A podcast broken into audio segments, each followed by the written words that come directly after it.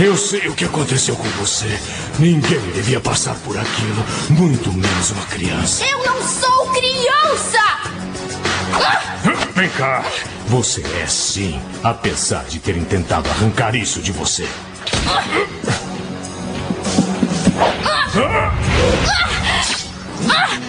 Mas por que vir atrás de nós? Deles não, só de você! A culpa é sua! Tudo que sou é por sua causa! Você está confusa. Eu juro, eu não sabia de nada. Está mentindo!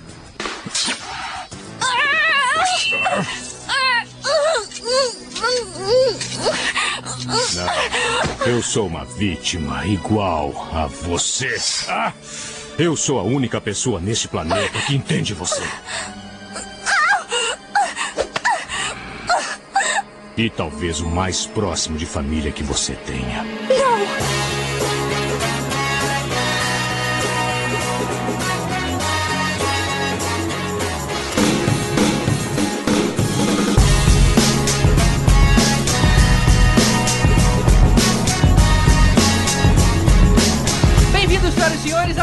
Podcast para falar sobre filmes e séries de TV. Nós somos os podcastinadores. Eu sou o Gustavo Guimarães e aqui comigo, tentando roubar as rodas de uma limusine abandonada, estão Fernando Caruso. Fala galera! Interessante ver que a Disney comprou a franquia de Star Wars, mas a Fox conseguiu ficar com alguma coisinha, né? A mão mecânica do Luke, que emprestou pro Donald Pierce lá. Né? Vai ver, guardou de souvenir. Falou: Não, isso aqui eu faço questão, vou guardar. Eu, Vécio, parente. Eu já tive um Logan, é, a, a mala dele é muito boa, Ah, é, só que tem não. um- os suportes que... Peraí, a gente não ia, não ia falar do carro. Ah, é do filme, peraí, peraí, peraí, eu, eu, eu, eu tenho outra entrada. Olha, todo o pessoal de mais de 70 anos ouvindo esse podcast está urrando com essa piada agora, tá? Cara, eu tô triste porque ia ser a minha entrada. Quem diria, cara? O bullying com Elvis serviu dobrado, né? Quais são as chances? Tibério Velasquez. De qualquer forma, eu tô esperando aqui pela continuação de Logan, o No Country for Old Man Logan. Ah, Continue sem entender. a arma que ele vai usar vai ser de pressão, é isso? Vai ser de ar? A garra de sob pressão. É que tem o filme chamado No Country for Old Men. Tem um filme chamado No Country É. Old Man. É isso? E novamente aqui com a gente, Carlos Voltor. Essa é a deixa pro Voltor. É um homem de poucas palavras. O Walter ele entrou em greve por conta da piada do Tibério. Eu tô me recuperando da piada do Tibério, calma. Ele foi, mas não voltou. Puta que o pariu, Tibério.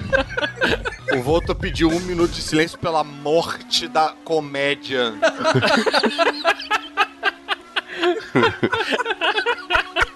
Hoje tá terrível, cara. E, e pra completar, a continuação desse filme Old Man Logan já tá confirmado. Vai ser estrelado pelo Clint Eastwood. Porra, isso ia ser maneiro, hein, Isso ia cara? ser maneiro. Mas aí tem que arranjar um fator de cura pro Clint Eastwood, que ele já, ele já não tá podendo agora, já. Continuação é tipo Ultra Old Man Logan, né? Geriatric Man Logan. E pela primeira vez aqui com a gente, Natália Kreuzer, do canal Kreuzer Tipo Freud. Olha, eu entendo todo o drama da X-23 porque ela é algo pequeno e mortal. Já fica aí o aviso barra ameaça a todas as pessoas em volta. Pra todos vocês Eu já aqui. soube que você não é verticalmente avantajada, né? Como é que é? Caralho, GG. Quem te falou isso, GG? O vídeo do YouTube da transmissão do Oscar deles, né? Ah, porque eu fiz alongamento. Olha só, ali era tudo zoeira, entendeu? Vê meus vídeos de Just Dance, você vai ver o que é gingado. Opa! Aproveitou e ainda encaixou um jabá no meio, muito esperto. muito esperto. É, Muito bem, muito bem. acessem meu canal. Mas pode deixar, Natália, o GG também se sente pequenininho quando ele tá perto de mim, do Tibério e do Caruso. Detalhe que eu tenho 1,82m e eu me sinto pequenininho perto desses três, cara. É incrível. Porque nós somos os gigantes da podosfera.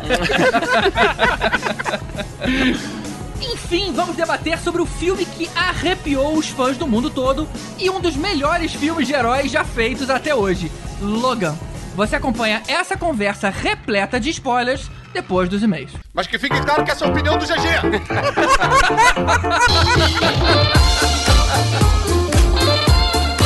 aí, Caruso, quais são os dois e-mails que a gente vai ler hoje? Então, GG, antes da gente ler os e-mails, eu só queria fazer um comentário rapidinho pra agradecer a galera que entrou no nosso site, no www.podcastinadores.com.br e deu um mega feedback positivo pra gente, pro nosso episódio especial do Dia Internacional das Mulheres. É verdade. Muita gente comentando. A página tá muito movimentada. A gente tem. Vou só dar um scroll aqui rapidinho pra falar o nome da galera que participou, que foi a Keila Teixeira, a Juliana Santiago, a, a Paula Machado. Uma presença o- feminina bacana, né? Presença feminina bacana e os homens também se amarraram. Alexandre Carvalho, o Robert Terra, enfim, uma galera. E o que é mais legal também, as nossas mulheres, nossas esposas entraram e estão respondendo comentário. Então, pô, deu uma, É uma, verdade, é verdade. uma movimentada muito bacana. E se você ouve o nosso podcast e ainda não entrou no nosso site para participar desse fórum maravilhoso, não sabe o que tá perdendo. E a galera da fanpage no Facebook também. Muita gente lá comentando, movimentando. Mas, como esses comentários todo mundo pode entrar, ler e tal, eu, eu acho mais legal a gente ler os e-mails que o público não tem acesso, né? É verdade. Então- Acho que a gente recebe lá no contato arroba podcastinadores.com.br. Exatamente. Então, se você quiser mandar uma mensagem pra gente também, agora você já sabe o caminho. O primeiro e-mail que a gente recebeu foi da Roberta Moreira. Eu falei Roberta porque é com TH, ou Roberta. É, então acho que tem que ter a pronúncia correta.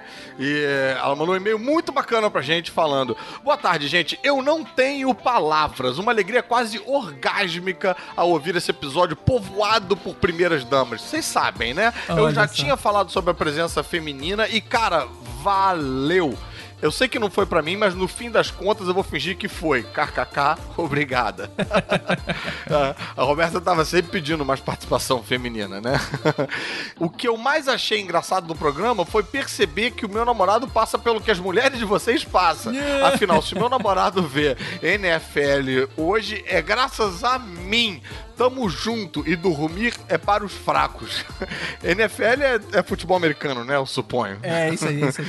É, tá, porque eu tô muito ocupado vendo Gilmore Girls e Supergirl, não sei que diabo é, é, essas siglas de esporte aí. Ah, e, e ela falou de mim, dizendo: Caruso, tamo junto. Sou eu que vejo séries aleatórias e às vezes me perco no atual. E Mariana Cabral, o arroto foi responsa. Aí, amor. Arroto foi Quando ela elogiado. deu aquele arroto, cara, eu fiz um face palm Acho assim. que nunca um arroto foi tão bem quisto. É, cara, eu, eu pensando, tipo, puta que o pariu já começou assim, com o pé na porta. Pé na porta. E, mas pelo visto, enfim, agradou a galera aí. Foi um, um arroto que não sei se quebrou, mas pelo menos derreteu o gelo, né? Aí ela fala aqui, o arroto foi responsa, mas Gilmore Girls é da hora. E não faz mal ler Frank Miller ou Alan Moore e tomar um café com as Loreleis. Eu espero que você me ajude a convencer ela a gostar de Gilmore Girls, porque tá difícil, viu? Cada, cada episódio ela assiste falando, porra, não sei por que, que os caras querem ficar com essa mulher, essa mulher é insuportável. Eu não tenho essa referência, cara. Cara, bicho, mas eu vou dizer que a Mariana assiste essa série que nem caminhoneiro, cara, xingando o tempo todo. Falando, porra, o que que nego quer com essa mulher? Não entendo. É, eu, eu tenho que ficar falando, calma, amor, é a série, é o roteiro, foi escrito assim, você tem que entender, tem que ter parcimônia. Bem, e aí, pra completar, a Roberta diz. No mais, um abraço às excelentíssimas primeiras damas e, por favor, voltem sempre. Meninos, meu mais sincero obrigada mais uma vez. Pô, Roberta, a gente que agradece, a gente ficou muito feliz com o resultado desse, desse episódio e tava realmente muito ansioso pra ouvir a opinião das nossas ouvintes, né? É verdade, até porque, Porque foi um grande vezes- teste, né, cara? A gente não sabia É se elas. in- eh, Nenhuma tinha feito essa experiência com podcast ainda. E elas não se conheciam muito bem também, né? Então ainda tinha isso pra ver como é que o papo ia render, porque Exatamente. afinal elas estavam meio que se conhecendo ali naquele momento. A Mari já tinha encontrado com a Bianca e com a Dani uma vez, uma vez só. Na casa do Tibério, mas nunca tinha encontrado com a Thaís, por exemplo. É então verdade. encontrou com a Thaís pela primeira vez virtualmente. Tinha tudo pra dar errado. Mas não, elas ficaram extremamente soltas, foi, foi bem interessante, É. foi bem bacana. Pô, deu gosto de ouvir. E o nosso outro e-mail é ainda sobre o tema do Dia das Mulheres. Ele vem do Eduardo Tomazetti e ele diz o seguinte: Bom dia, boa tarde, boa noite, posso entrar? ele tá citando a introdução do Café Brasil do Luciano Pires. Muito bom. Excelente podcast, diga-se de passagem. Esse episódio especial do Dia das Mulheres me deixou com um gostinho de intimidade com todos vocês. Diversas vezes, quando eu vou contar alguma coisa que vocês falaram, eu acabo falando um amigo meu, pois acho muito distante falar um cara da internet, sendo que nós que acompanhamos vocês sabemos que temos essa sensação boa de ficar ouvindo amigos batendo papo sobre coisas que também gostamos. Sensacional, Muito cara. bom, né? Conhecemos as piadas do Tibério, as histórias do Elvis, e quando vejo o Caruso na TV, sinto que tem um brother meu ali. Que maneiro, né?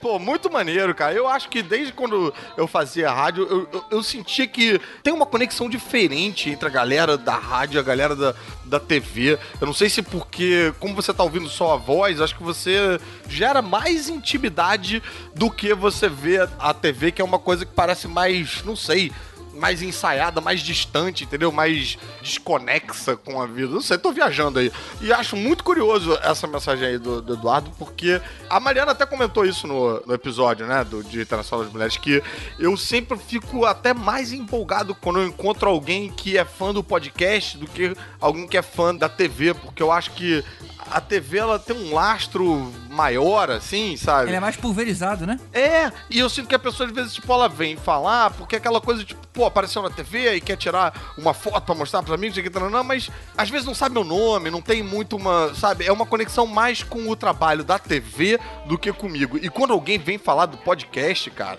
pô, não tem como a conexão não ser comigo, entendeu? Porque a pessoa ouviu a gente duas horas falando, cara, ouviu de É, cabo a é rabo, sabe? Então, realmente, eu me sinto muito mais próximo quando vem essa galera falar comigo. Eu fico muito empolgado quando eu encontro essa galera na rua. Eu acho que até eu, eu assusto um pouco os ouvintes, porque eu fico meio tipo, pô, jura? E fico puxando papo e tal. E o cara às vezes me olha com uma cara meio tipo, pô, eu tenho que ir agora. A gente aqui do podcast percebe essa sua empolgação quando você manda foto das pessoas que você encontra ouvindo o podcast, manda pro nosso grupo do podcast. Então, pô, se você ouve o podcast me encontrar na rua aí, não se acanhe, cara. Vem falar comigo. E aí o Eduardo continua citando até o meu caso. Ele fala: no caso do GG, a história é antiga. Acompanho ele desde. Aí ele cita um projeto antigo meu de produção de conteúdo da época dos anos 2000. Olha só que coisa. Caralho. Cara é um leitor antigo. Embora eu não o conheça, mas aí tá um leitor antigo meu. Mas que projeto era esse? Ah, na verdade era um blog que eu fazia quando meu filho nasceu. Olha que coisa. É, a história é até engraçada. Quando ele nasceu, a mãe do meu filho tinha aquele álbum do bebê, sabe? Que Aham. você fica escrevendo quando a criança nasce. E aí eu quis mexer também. Ela falou: não, quem mexe nisso é a mãe, não é o pai. Aí eu falei: tá bom, então eu vou. Quero conversar sobre a paternidade e criei um blog na época. Numa época que não existia blog, não existia publicadores bonitinhos de blog, né? Não tinha WordPress, nada disso. E aí eu escrevi por 10 anos. Isso hoje não tá no ar. Caramba. Mas foi por 10 anos até a hora que o meu filho ficou velho o suficiente pra ele começar a censurar. Ele fala, pô, pai, isso no blog não, né? Aí eu, é foi a hora que eu vi que o projeto tinha que acabar. Mas foi bacana, eu conheci muita gente legal naquela época. E olha que coisa, o Eduardo era dessa época. Pô, que maneiro, uma década de trabalho, cara. Irado. Uma década, cara. Foi, foi interessante, foi um bom exercício aí. Maneiro. Inclusive, eu me descobri gostando de produzir conteúdo. Maneiro, maneiro. Ele continua. E agora, com esse episódio, que loucura! Vocês me colocaram na sala de jantar de vocês, com a mesa arrumada e limpa pelo GG,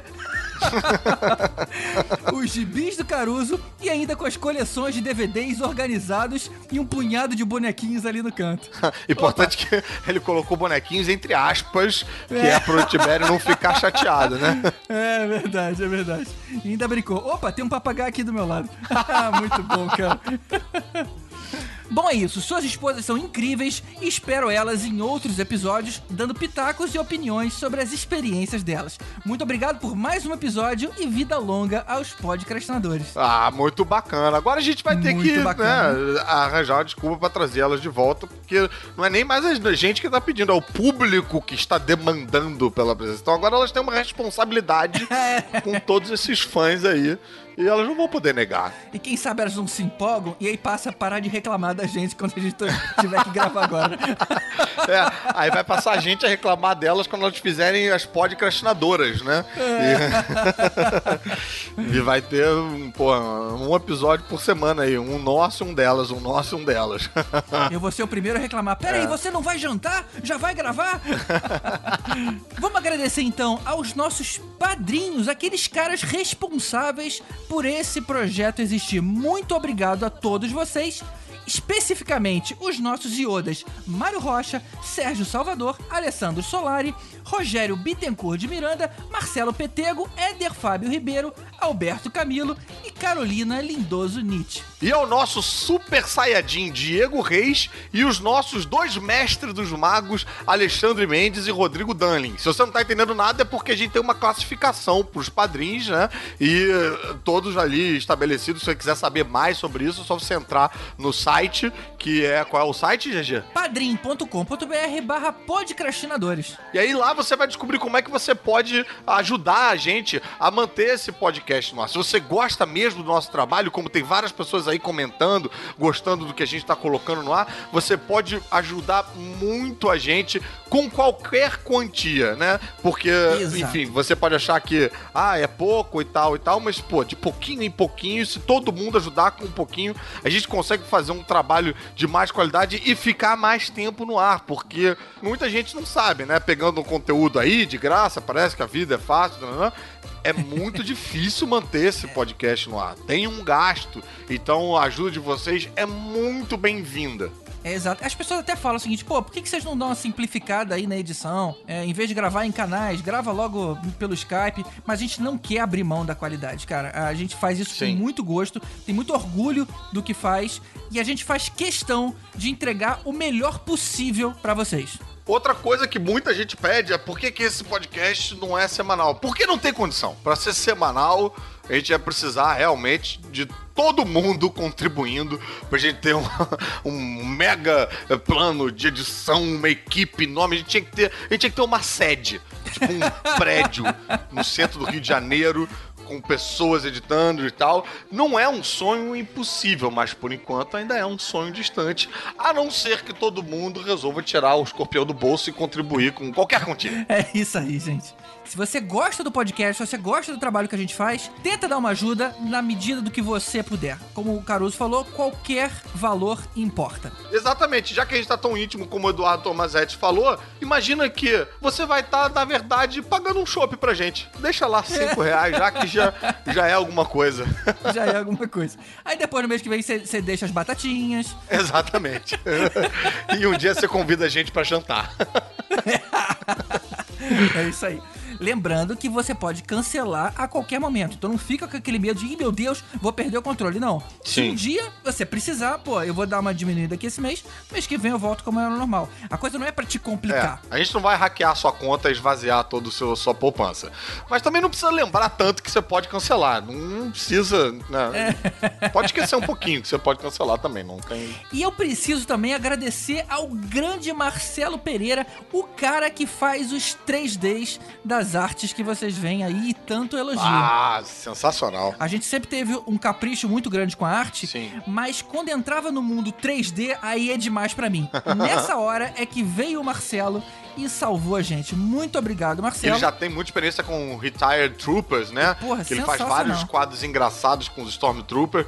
E ele volta e meia, tá em convenção, tá em JediCon, tá em eh, Expo Geek, essas coisas, vendendo os prints dele. Então, pô, procura esse cara no Facebook aí que você vai se surpreender muito com o trabalho dele. Muito bacana. Exatamente. E se você quiser achar ele mais fácil, a gente tem um banner dele no nosso podcrastinadores.com.br pra ficar mais fácil ainda localizá-lo. É isso aí. E entra no nosso site, gente. Participa desse fórum aí. Vamos fazer parte desse clubinho, todo mundo. Então vamos lá. Vamos partir agora pro nosso especial sobre Logan. Oh, Father, tell me, do we get what we deserve? Oh, we get what we deserve. And where down we go, go, go, go, go. Oh, where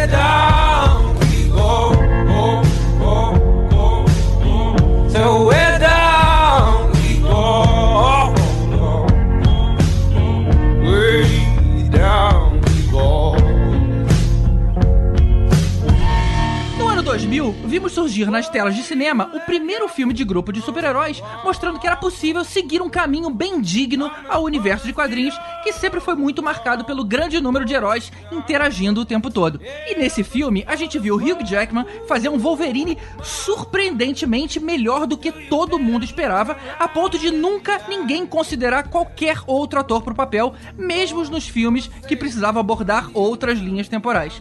E aí, depois de 17 anos, surge Logan, o filme que faz finalmente a despedida do ator ao personagem. Inclusive, o próprio Hugh Jackman falou que ele quer ser lembrado como Wolverine por esse filme, né? É verdade. Que esse é o verdadeiro Logan, que esse é o verdadeiro Wolverine, que assim, que se tiverem que lembrar do papel do personagem no cinema, seria esse filme. Ele falou que ele ia falar pras filhas dele, né? Se você quiser ver um filme, é esse que eu queria que você visse. É lógico que tem que ver com 18 anos depois, né? Porque um filme, convenhamos, não é pra criança. É. É, agora também não consideraram nenhum outro Wolverine, mesmo nas outras linhas temporais, nenhum outro ator, porque teoricamente ele não envelhece, né? Quer dizer, ele não- você não tem ele novinho, você não tem, ele tem mesmo, ele meio que a mesma cara o tempo todo, né? A não ser que você vá contar a história de, de origem dele lá em 1800 e É. caralhão, você vai ter sempre ele nessa na mesma imagem. É verdade, é verdade. Se bem que no Imortal ele também tava na mesma imagem, né? Sim, desde a Segunda Guerra Mundial, É, desde. É, não, então, ele é novo só, como o Volta falou, em 1800. Depois ele vira o Hugh Jackman e acabou. É,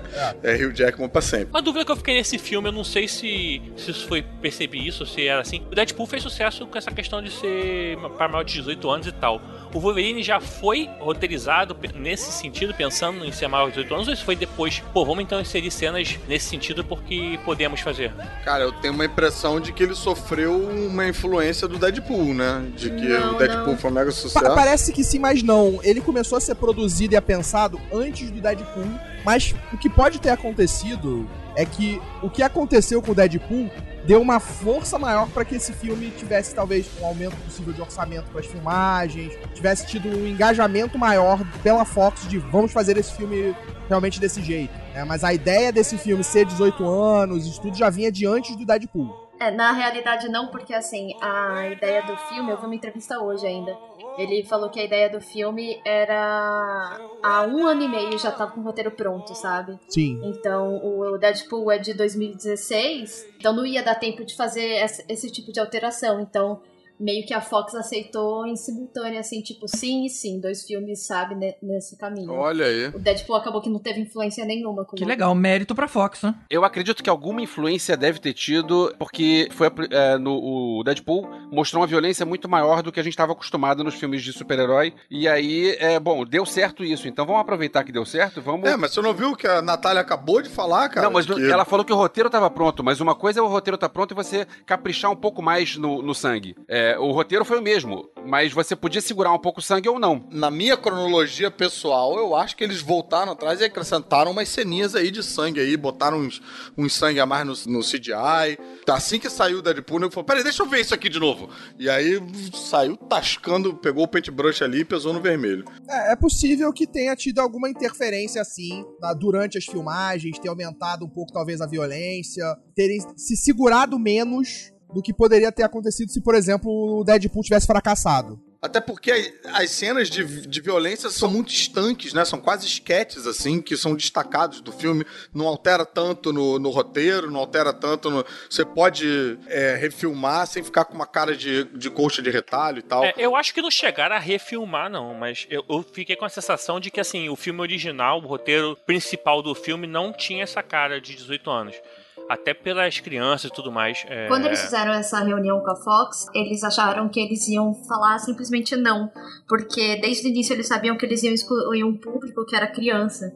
Então, acho que já estava meio pensado para esse caminho sim. Talvez eles podem ter piorado um pouco mais, sabe? Sim, ter colocado mais sangue. Mas na questão de ser mais de 18 e ser violento e mais amadurecido já era de antes. É, é o que eu acho que aconteceu. É, e, e essa, e essa é uma questão importante que a gente não pode esquecer, né? Um, um filme de super-herói, ele pega um mercado de criança não só pro filme, mas pra bonequinho e, sei lá, produtos licenciados e tal e tal, que não deixa de ser um pouco egoísmo da nossa parte querer excluir essa fatia do mercado, né? Imagina se alguém voltasse no tempo e excluísse o Batman do Tim Burton da gente. Não, você não vai poder entrar. Mas é uma forma de fazer um trabalho diferente, cara. Tava ficando muito a Eu mesmice. concordo, não. Eu acho que dá pra fazer diferente. Sem... Eu acho que esse não é o único caminho. Não, não é Mas, o único eh, caminho, mas é um caminho inevitavelmente diferente. Quem costuma ouvir bastante a gente sabe que, o que, que eu penso disso. Eu acho os filmes da Marvel, por exemplo, muito coloridos, muito rock and roll, muito piadinha. Eu gosto dos filmes da DC, da linha da DC, embora eles sejam menos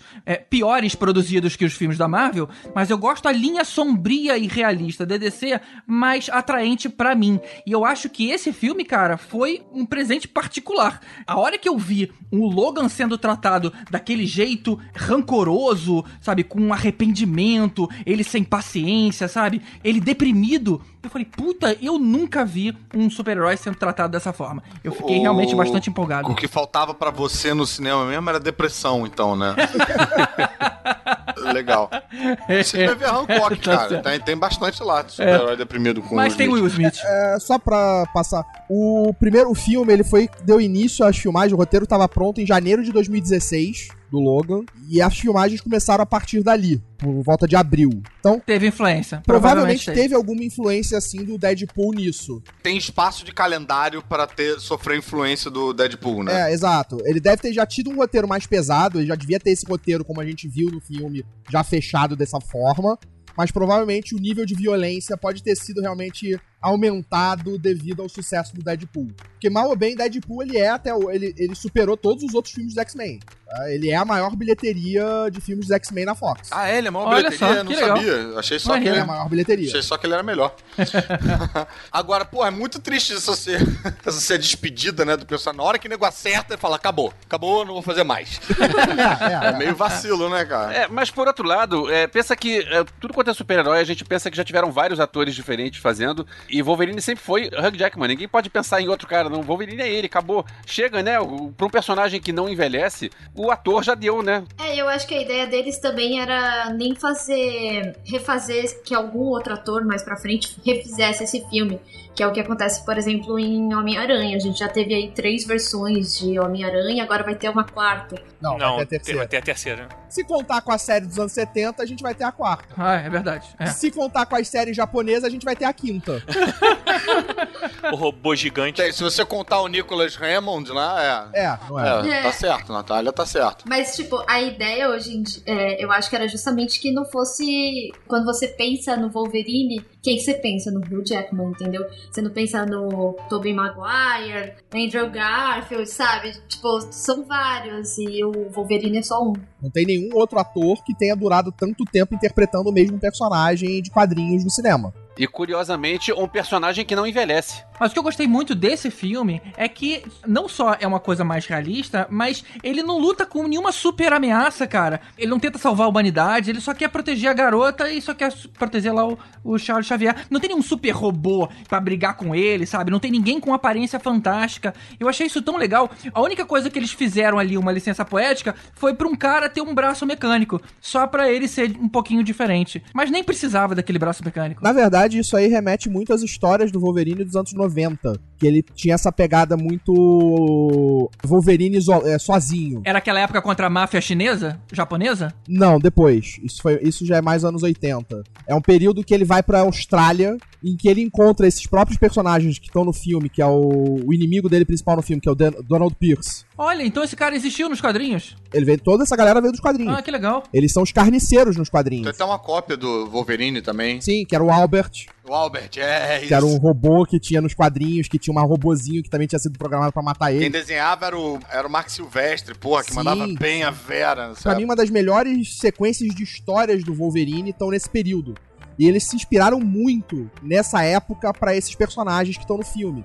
Que era exatamente isso, era ele na Austrália viajando pelo deserto australiano. Até faço uma brincadeira quando eu falei sobre o Logan, que é. Esse Albert tá no filme, só que ele não é um robô, né? Ele é um clone. Cara, engraçado você falar isso, porque eu pensei no Albert nessa hora, eu não lembrava o nome Eu- dele. exatamente, eu também. Eu li essa, cara, essa fase, era saía no formatinho pela Abril. Pô, era uma época boa, cara. Sim, e, e isso é um negócio que nunca mais foi republicado aqui, né? Dentre essas várias edições que a Panini faz de edição especial especial, edição histórica, não sei o que, é esse período aí com o Mark Silvestre desenhando. Pô, a gente nunca viu aqui em formato É, americano. Foi um período muito bom de histórias dele solo, É. né? Que você teve uma sequência aí de enterrado vivo, que é quando ele quase morre.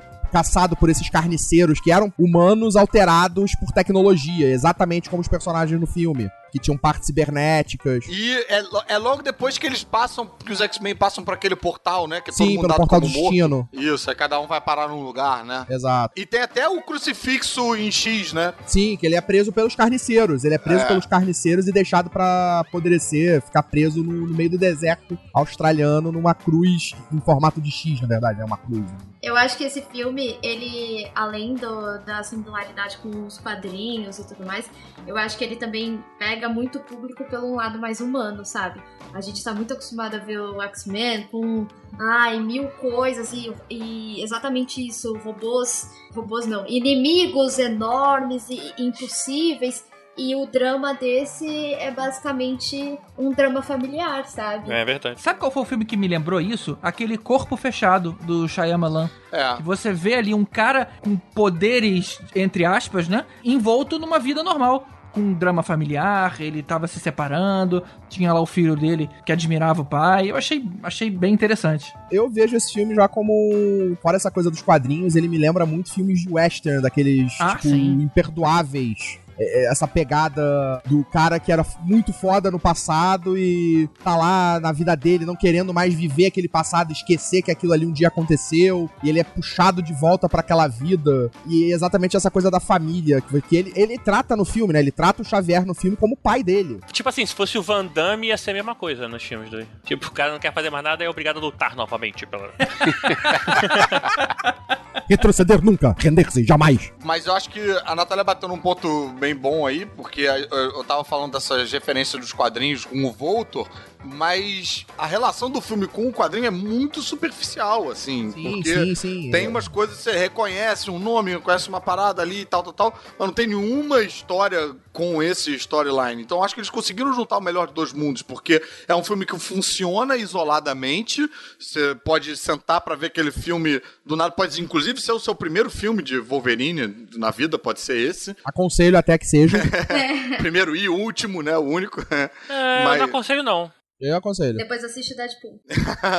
É, e acabou. Não E precisa ver mais as nada. referências ficam meio, tipo, é, é meio é, extra, é bônus, assim, pra quem conhece, pega um negócio aqui e ali, fica mais bacana e tal. Então acho que eles conseguiram ao mesmo tempo respeitar o público que é fã de quadrinhos e, e mirar num público que não é desse universo, né? Exatamente. A, a história ela não tá presa a, a nada. Não depende, ela né? não depende de nada, ela não depende nem dos outros filmes, na verdade. E essa coisa da história, na verdade, ela não tá. Não existe uma referência direta a ela nos quadrinhos, mas esse drama é um drama do Wolverine nos quadrinhos. Ele tem isso. A da- essência. é, essa essência dele, de- desse personagem que sofreu e quer parar de sofrer, quer tentar encontrar uma vida, só que ele não consegue, tudo à volta dele é destruído.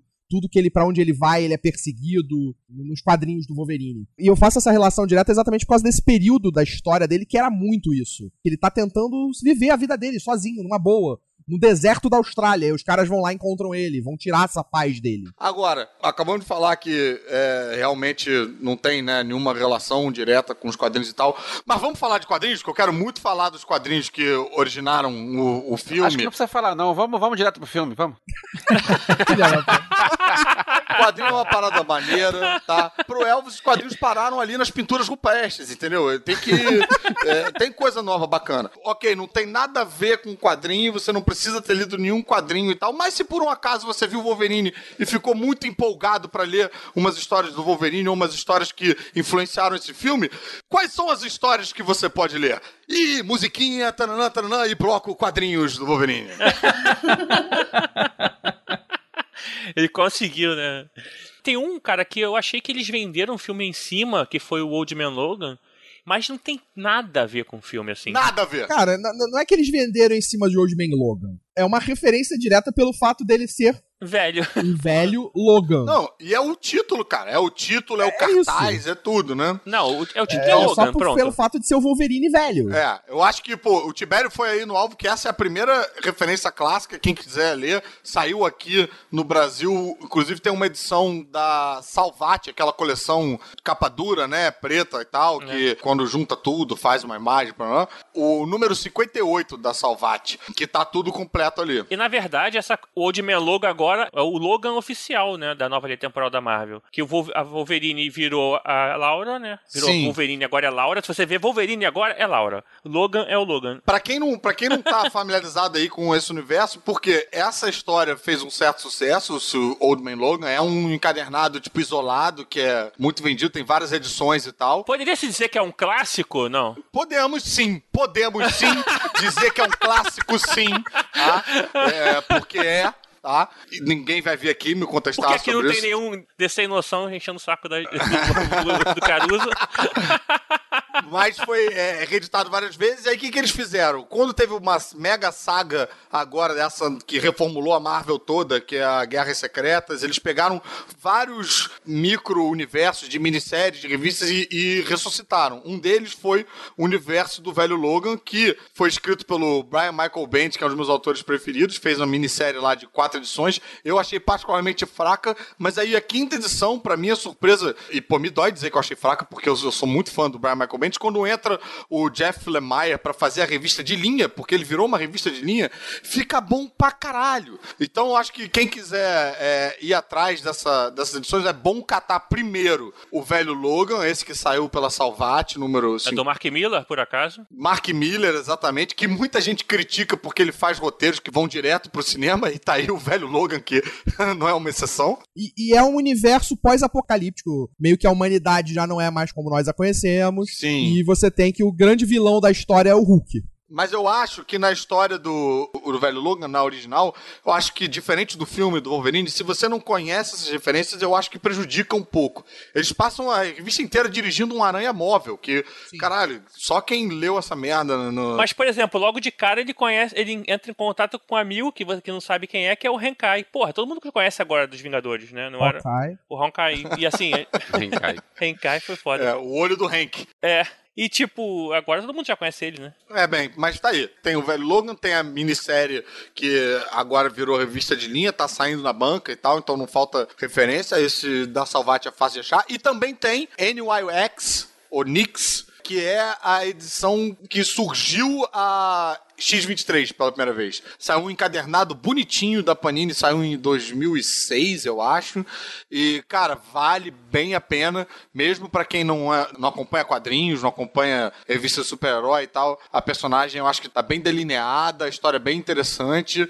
E diferente do filme, ela é mais velha, ela é adolescente. A origem é quase a mesma. É, não, a origem é a mesma total, mas ela não, ela não, é- tem. não existe a- no surgimento dela na infância, né? Ela surge já adolescente mais pra velha. E, cara, e é bem bacana ver que o conceito do personagem já tá forte ali e foi aproveitado no cinema. Então, acho que essas são leituras aí, pra quem ficou muito empolgado com o Old Man Logan e quiser ler quadrinhos relacionados a, eu acho que essas são as, as- as leituras essenciais pra isso. Antes da gente entrar, então, no filme, deixa eu só fazer uma pergunta, já que vocês estão falando das referências que acabaram compondo aí o que a gente viu no cinema.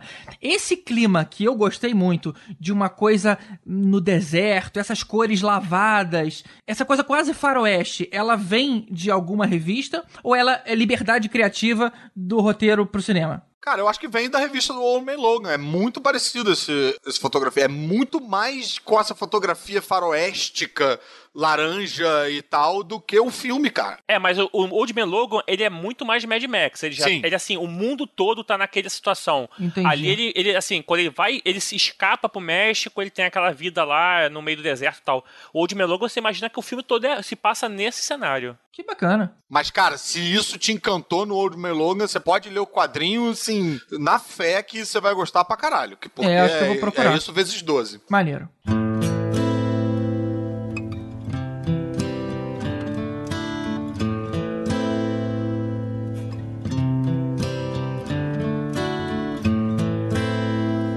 I hurt myself today. To see if I still feel. I focus on the pain, the only thing that's real. E agora entrando no filme em questão, uma coisa que eu achei muito legal nesse filme, antes da gente falar do roteiro, é que ele foi feito de forma a você, ao espectador, não precisar de ter visto os outros filmes, né? Ele não tem que se preocupar com um universo expandido. É como se tivesse a oportunidade de se focar em um, em contar uma história só, né? Que bom, porque os últimos dois filmes do Wolverine não foram bons, né? Inclusive, um deles foi dirigido pelo mesmo cara, pelo mesmo James Mangold. Esse foi o ruim e o outro foi muito ruim. Então, que bom que você não precisa rever os filmes ruins. Não, Wolverine Imortal não foi tão ruim assim, não, cara. O Wolverine Imortal, ele tem, tipo, o início do filme é legalzinho, o meio do filme é mais ou menos ali, e o final do filme é uma porcaria. Aí- E aí tem um robô gigante, bicho. Aquilo é muito esquisito, cara. Não dá. É, o samurai de prata ficou bizonho. Mas o- eu acho, eu acho o seguinte, o legal desse filme novo do Logan, que é assim, quando a, a Fox resolveu, falou assim, não, cara, vamos resetar essa porra dos X-Men, só que não vamos fazer igual que a gente fez com, a Sony fez com, com o Homem-Aranha, não. Vamos dividir a parada tentando manter uma linha temporal. E aí essa linha temporal se dividiu no Dias de um Passado Esquecido, Futuro. Dia de um Futuro Esquecido, como é que é? É, Dias de um Futuro Esquecido. Não, mas já dividiu no First Class, né? Dividiu Então, antes. Aí é, você vê as duas linhas temporais lá no Dia de um Futuro Esquecido. E esse, esse filme do Logan, apesar de ser um filme do Logan, ele fecha a carreira né, dos atores X-Men que fizeram a linha que começa em 2000, né? Que é aquela linha temporal com Patrick Stewart e tudo mais, né? Então esse, esse filme, ele dá um meio que encerramento para aqueles atores, né? De, repente até pode dar uma sequência aí, mas com nova galera. Mas é, ele fecha a linha temporal. E aí você agora vai ter uma linha temporal lá da Fênix. É e da- bacana que a Fox optou por fazer uma cronologia tão confusa quanto a cronologia das revistas do X-Men, né? Que é impossível de entender aquela merda. É, é, é, essa adaptação ficou perfeita. Essa adaptação ficou Eles perfeita. pegaram a essência daquela confusão, né? É tão confuso quanto. É, eu tô falando que assim, é é legal porque eles não deixaram aberto assim, tipo, agora acabou, foda-se, sacou? Eles deram um finzinho lá e, E o tal. detalhe dessa coisa, esse filme, eu acho que ele é o único que data o momento. Ele se passa em 2029. Né? Todos os outros, ah, num futuro não tão distante, ele não te joga uma data específica onde estão acontecendo aqueles eventos. Esse filme ele te coloca em 2029. Não, mas o filme dos X-Men, os, os novos que se passam nessa nova linha temporal que foi criada lá no First Class, já não tem uma data? Eles têm uma data porque é passado, então eles colocam em eventos históricos ali no meio. Eu acho que tem data sim. É meio que 1950, 60, né? Coisa desse tipo. É, se passa nos anos 60, É, se passa, 60, é, o 60, 70. First Class se passa nos anos 60. Não, mas eu acho que tem um ano certo. É, esse ele te dá um ano exato, ele te dá 2029. Tem um ano certo, tem um ano certo. É, ele te posiciona ali, ele diz isso aí é o futuro. Os outros também eu acho que tem. Acho que é 73, 83. Eu acho que tem um número certinho. É um troço assim. Não, mas o First Class e o Dias de Futuro esquecido, porque se passam numa- no passado. Então você acaba sendo situado por eventos históricos. Mas se você pegar os filmes dos X-Men dos dias de- normais, os primeiros filmes dos X-Men, o segundo, o terceiro, Não, mas o filme volta. do Wolverine. Não é simplesmente os eventos históricos, não tem uma data na tela. Não, sim, Não, ele tá falando que os filmes da linha temporal que o Hugh Jackman aparece não tem essa data, só nos filmes novos Ah, da linha sim, do First os Class. Wolverines e os X-Men todos, né? Os primeiros. Isso. Entendi. É, O, o First Class e o, e o Dias de Futuro Passado. Esqueci, caraca, eu, eu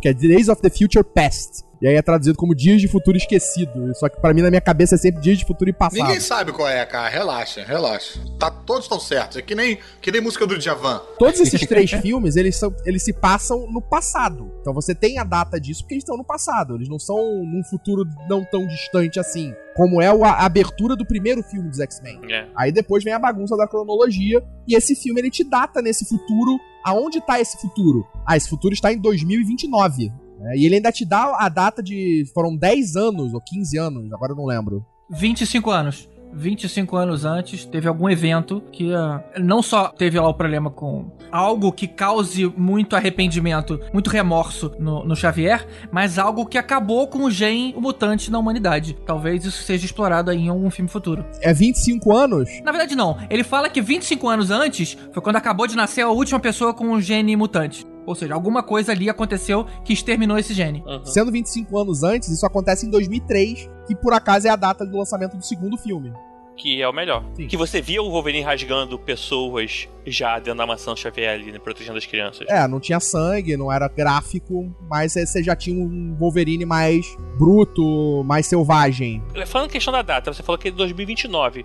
O Wolverine não estaria muito velho pra 2029? Pra quem não envelhece? É, eu fiquei com essa sensação também. Ele tava bem acabado, né? Mas é porque eu acho que o fator de cura dele parou de funcionar. É, eu acho que isso é derivado da doença. É, exatamente. É, Ele tá com cicatriz. Eu acho que isso tá derivado da doença. Porque tanto quando ele usa o soro, mais pro final do filme, você vê que ele tá de boa. Ele volta a ser o Wolverine normal, bonzão, fodão. O fator de cura dele parou de funcionar, ele tá com câncer de pele no nariz, tem várias paradas, né? É, o É, câncer, na verdade, vem do adamandio, né? Isso aí já é desde sempre, né? Não, E- câncer de pele no nariz é do ator. O Hugh Jackman É do tava ator. com câncer de pele no nariz. É do é ator. do ator. Ele também não cicatriza mais, então ele tá mais cansado. É, essa coisa da idade dele parecer mais velho, eu acho que tá relacionado diretamente ao Adamantium, que Uhum. desde sempre ele é um veneno pro corpo dele, então ele tá sempre, o fator de cura dele nunca tá funcionando a 100%, porque ele tá sempre sendo usado pra manter o Adamantium no corpo dele. Uhum. É, isso aí já é das, das histórias do Wolverine. E ele tá cansado, cara. Você vê ali naquela primeira cena que a gente vê o, o Logan como motorista dormindo dentro da, da limusine, e aí os caras vão tentar roubar lá as rodas. Ele toma umas porradas no início. Você vê que ele, ele não tá muito empenhado em, em revidar. A hora que Aliás, aquela ele cena percebe... é muito boa, né? Já começa muito bem esse muito filme, boa. né? Puta que eu pariu. Ele só revida, só vem aquela adrenalina a hora que ele percebe o problema que ele vai ter com o carro, que é um problema de dinheiro, que é algo que ele não tem, porque ele tá economizando, e aí a gente sabe o que, que vai acontecer. Mas aquele momento, até então, nem revidar ele tava se esforçando É, pra a isso. Teve uma entrevista que eu vi que foi até uma curiosidade assim engraçada pra meio que explicar isso que acontece com o Wolverine. Ele disse que em um dos filmes dos X-Men que eles gravaram, quando terminou, a atriz que faz a mística, ela tomou um shot de tequila pra comemorar. Só que voltou, ela vomitou. Caralho. É, e quando ela vomitou, saiu azul.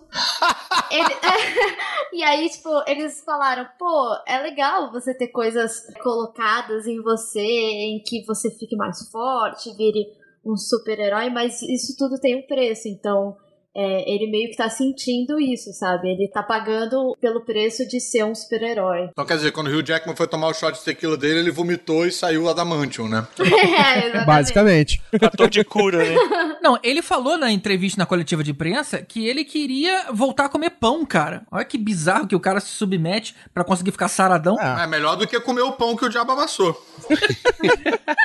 Mas esse filme mostra a que veio esse, esse PG-18 aí logo de cara, porque só que a primeira palavra do filme, na verdade, é fuck. né? Tipo, você já vem aí quebrando, né? Logo um fuck.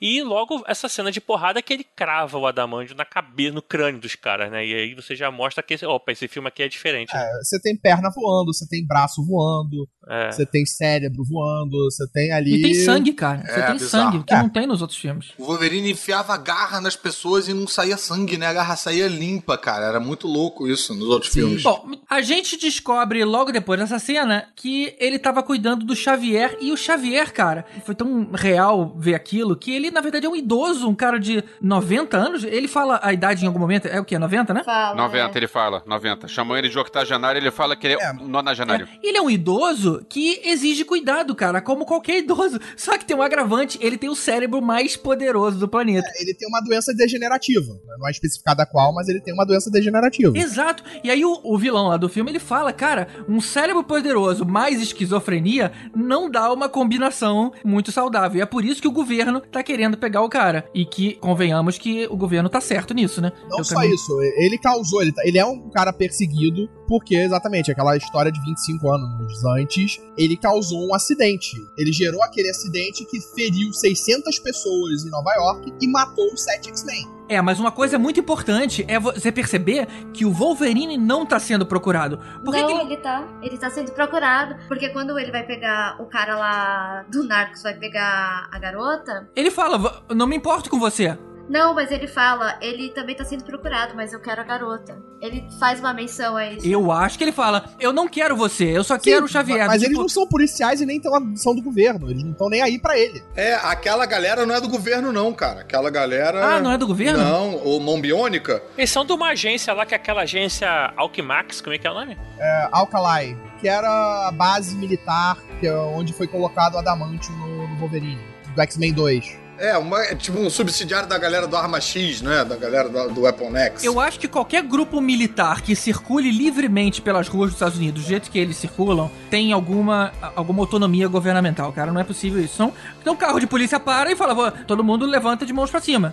Mas não é o caso. Não, mais Mas ou a, menos. a ideia ali, eu acho que eles eram um grupo tipo paramilitar mesmo, mas que foi usado como uma forma de policiamento pra caçar mutantes. É. Cara, é privado. É, é totalmente privado. Parece. É que nem os X-Men eram. Os X-Men voavam num jato, faziam opção de coisas, a polícia não batia na porta lá da mansão Xavier, ó, estejam presos. É, ali parecia que aquele futuro ali, os mutantes realmente, assim, não nasciam novos mutantes, porque existia uma vacina e tal, eles chegam a falar, né, uma questão de higiene e tudo mais. É, pararam, é, os caras meio que criaram alguma parada que é, extinguiu o gene mutante. E aí, assim, os mutantes começaram a ser caçados e mortos, né? E assim, e na verdade, eles usavam depois, foi descoberto que eles usavam o gene desses mutantes que apareciam, sangue e sei lá, qualquer coisa, pra criar os clones. E ali eles queriam, na verdade, criar armas. Eles não trabalhavam pro- diretamente pra algum governo e não estavam ali pra capturar o Wolverine, nem a cara. Eles estavam querendo recuperar as coisas que eles criaram, que no caso era a garota. E aí a gente entra na questão da garotinha, que ela fazia parte também lá das crianças que eram experimentos.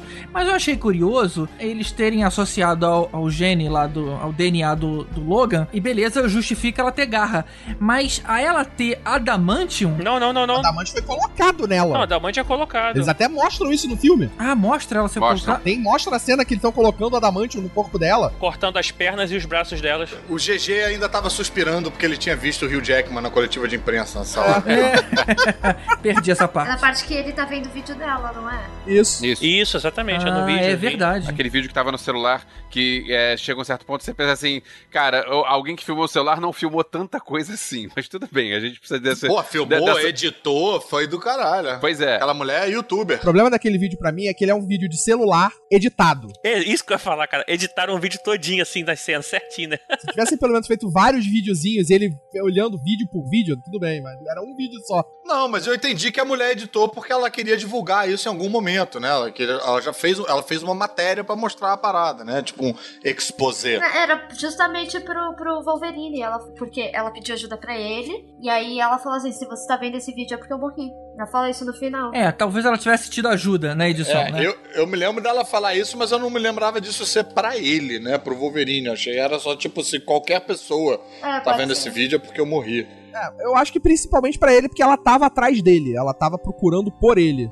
É, já, né? Agora, vamos fazer um pequeno parênteses aí, que a gente começou a falar da, da menina, né? Da Laura. E, caralho, que personagem e que atriz sensacional, não é não? Maneiro, É, concordo. É, Puta garota- que me é pariu foda. quando ela aparece a primeira vez, quando ela tá comendo aquele cereal ali, olhando a câmera. Exatamente, você pegou no ponto principal. O olhar da menina, Nossa a gente senhora, ficava cara. com frio na espinha. Cara, Essa impressionante. menina, eu- pensei assim, essa menina é um cão, vai dar uma merda, mano. Eu quero botar o nome da minha filha de Laura só por causa É, disso. você vê que. Você vê que ela é uma boa atriz, porque ela fica mais da metade do filme sem falar. E você sente tudo no olhar dela mesmo, sabe? É. Cara, sabe uma cena que eu fiquei triste mesmo, cara? Ver o Xavier velhinho lá, todo ferrado, com a memória fudida. E assim, aquela situação ali foi meio bizonha, cara. Eu fiquei meio bolado aquela cena ali. Cara, essa, essa- esse momento do Xavier eu acho, pô, muito foda. E essa coisa do poder dele de- fora de controle, né? Que ele ser a mente mais poderosa da Terra. Ele é um dos mutantes mais poderosos que existe. Só que ele sempre usou o poder dele de forma controlada e pro bem. Tem uma série nos quadrinhos, que é o Massacre, Uhum, uhum. que era um personagem que vem pra destruir, destrói vários X-Men, mutantes. E no final se descobre que isso era, uma, que era o Xavier. Era uma criação da mente dele. Xavier com o Magneto, né? É, era o poder mental do Xavier fazendo aquela merda É, toda. mas essa série é, é bem ruim. Você tá falando disso por quê? É, eu tô fazendo só pela referência do, do poder do Xavier ser absurdamente Ah, tá. grande. Tá. E tem um personagem novo que tá lá junto com aquela caixa d'água que já apareceu nessa nova franquia do- dos X-Men, que é o Caliban. É. Que tá aí de volta e interpretado pelo o parceiro do Rick Gervais do The Office britânico, né? Eu, eu ia te cortar e ia te falar que era o Nux de Mac- Mad Max. Sim. O que eu quero dizer é que ele, ele apareceu no filme, nesse último, no X-Men Apocalipse, né? Fazendo um treco nada a ver. E ele foi um cavaleiro do apocalipse nos quadrinhos, né? Eu achei até que ele fosse virar isso no filme, mas não. Agora, pô, o, o ator tá mandando bem, né? Porque é um ator de comédia que não tem tanta expressividade em, em Hollywood, apesar dele ter criado a própria série, ter um, um secto de fãs ali de nicho lá grande e tal. Mas, pô, eu achei que ele, ele mandou bem. Elvis, você que vê filme pra caralho e é crítico de cinema e tal, você não, não curtiu o trabalho do cara? Gostei, gostei do cara, não conheci ele não. Não, não lembro dele, eu não, não vi The Office, não. Ah, você não viu The Office, mas. Tem um tal de Life Too Short que foi falado no tal de Podcastinadores. Ah, e ele aparece. Sim, ele aparece. sim, Live Short. É Hello Ladies, eu acho, que ele fez em recente também na HBO. Agora, o Xavier, nesse momento, é considerado uma arma de destruição em massa. E ele só tá ali naquela situação porque o Wolverine consegue contrabandear remédios do hospital para poder manter ele são lá. E aí, cara, é, é engraçado porque, tipo, porra, o Wolverine podia ir lá arrementar aquele remédio e tal. E aí o cara mandar um esporro nele porque ele não consegue mais ler, ele arruma um óculos.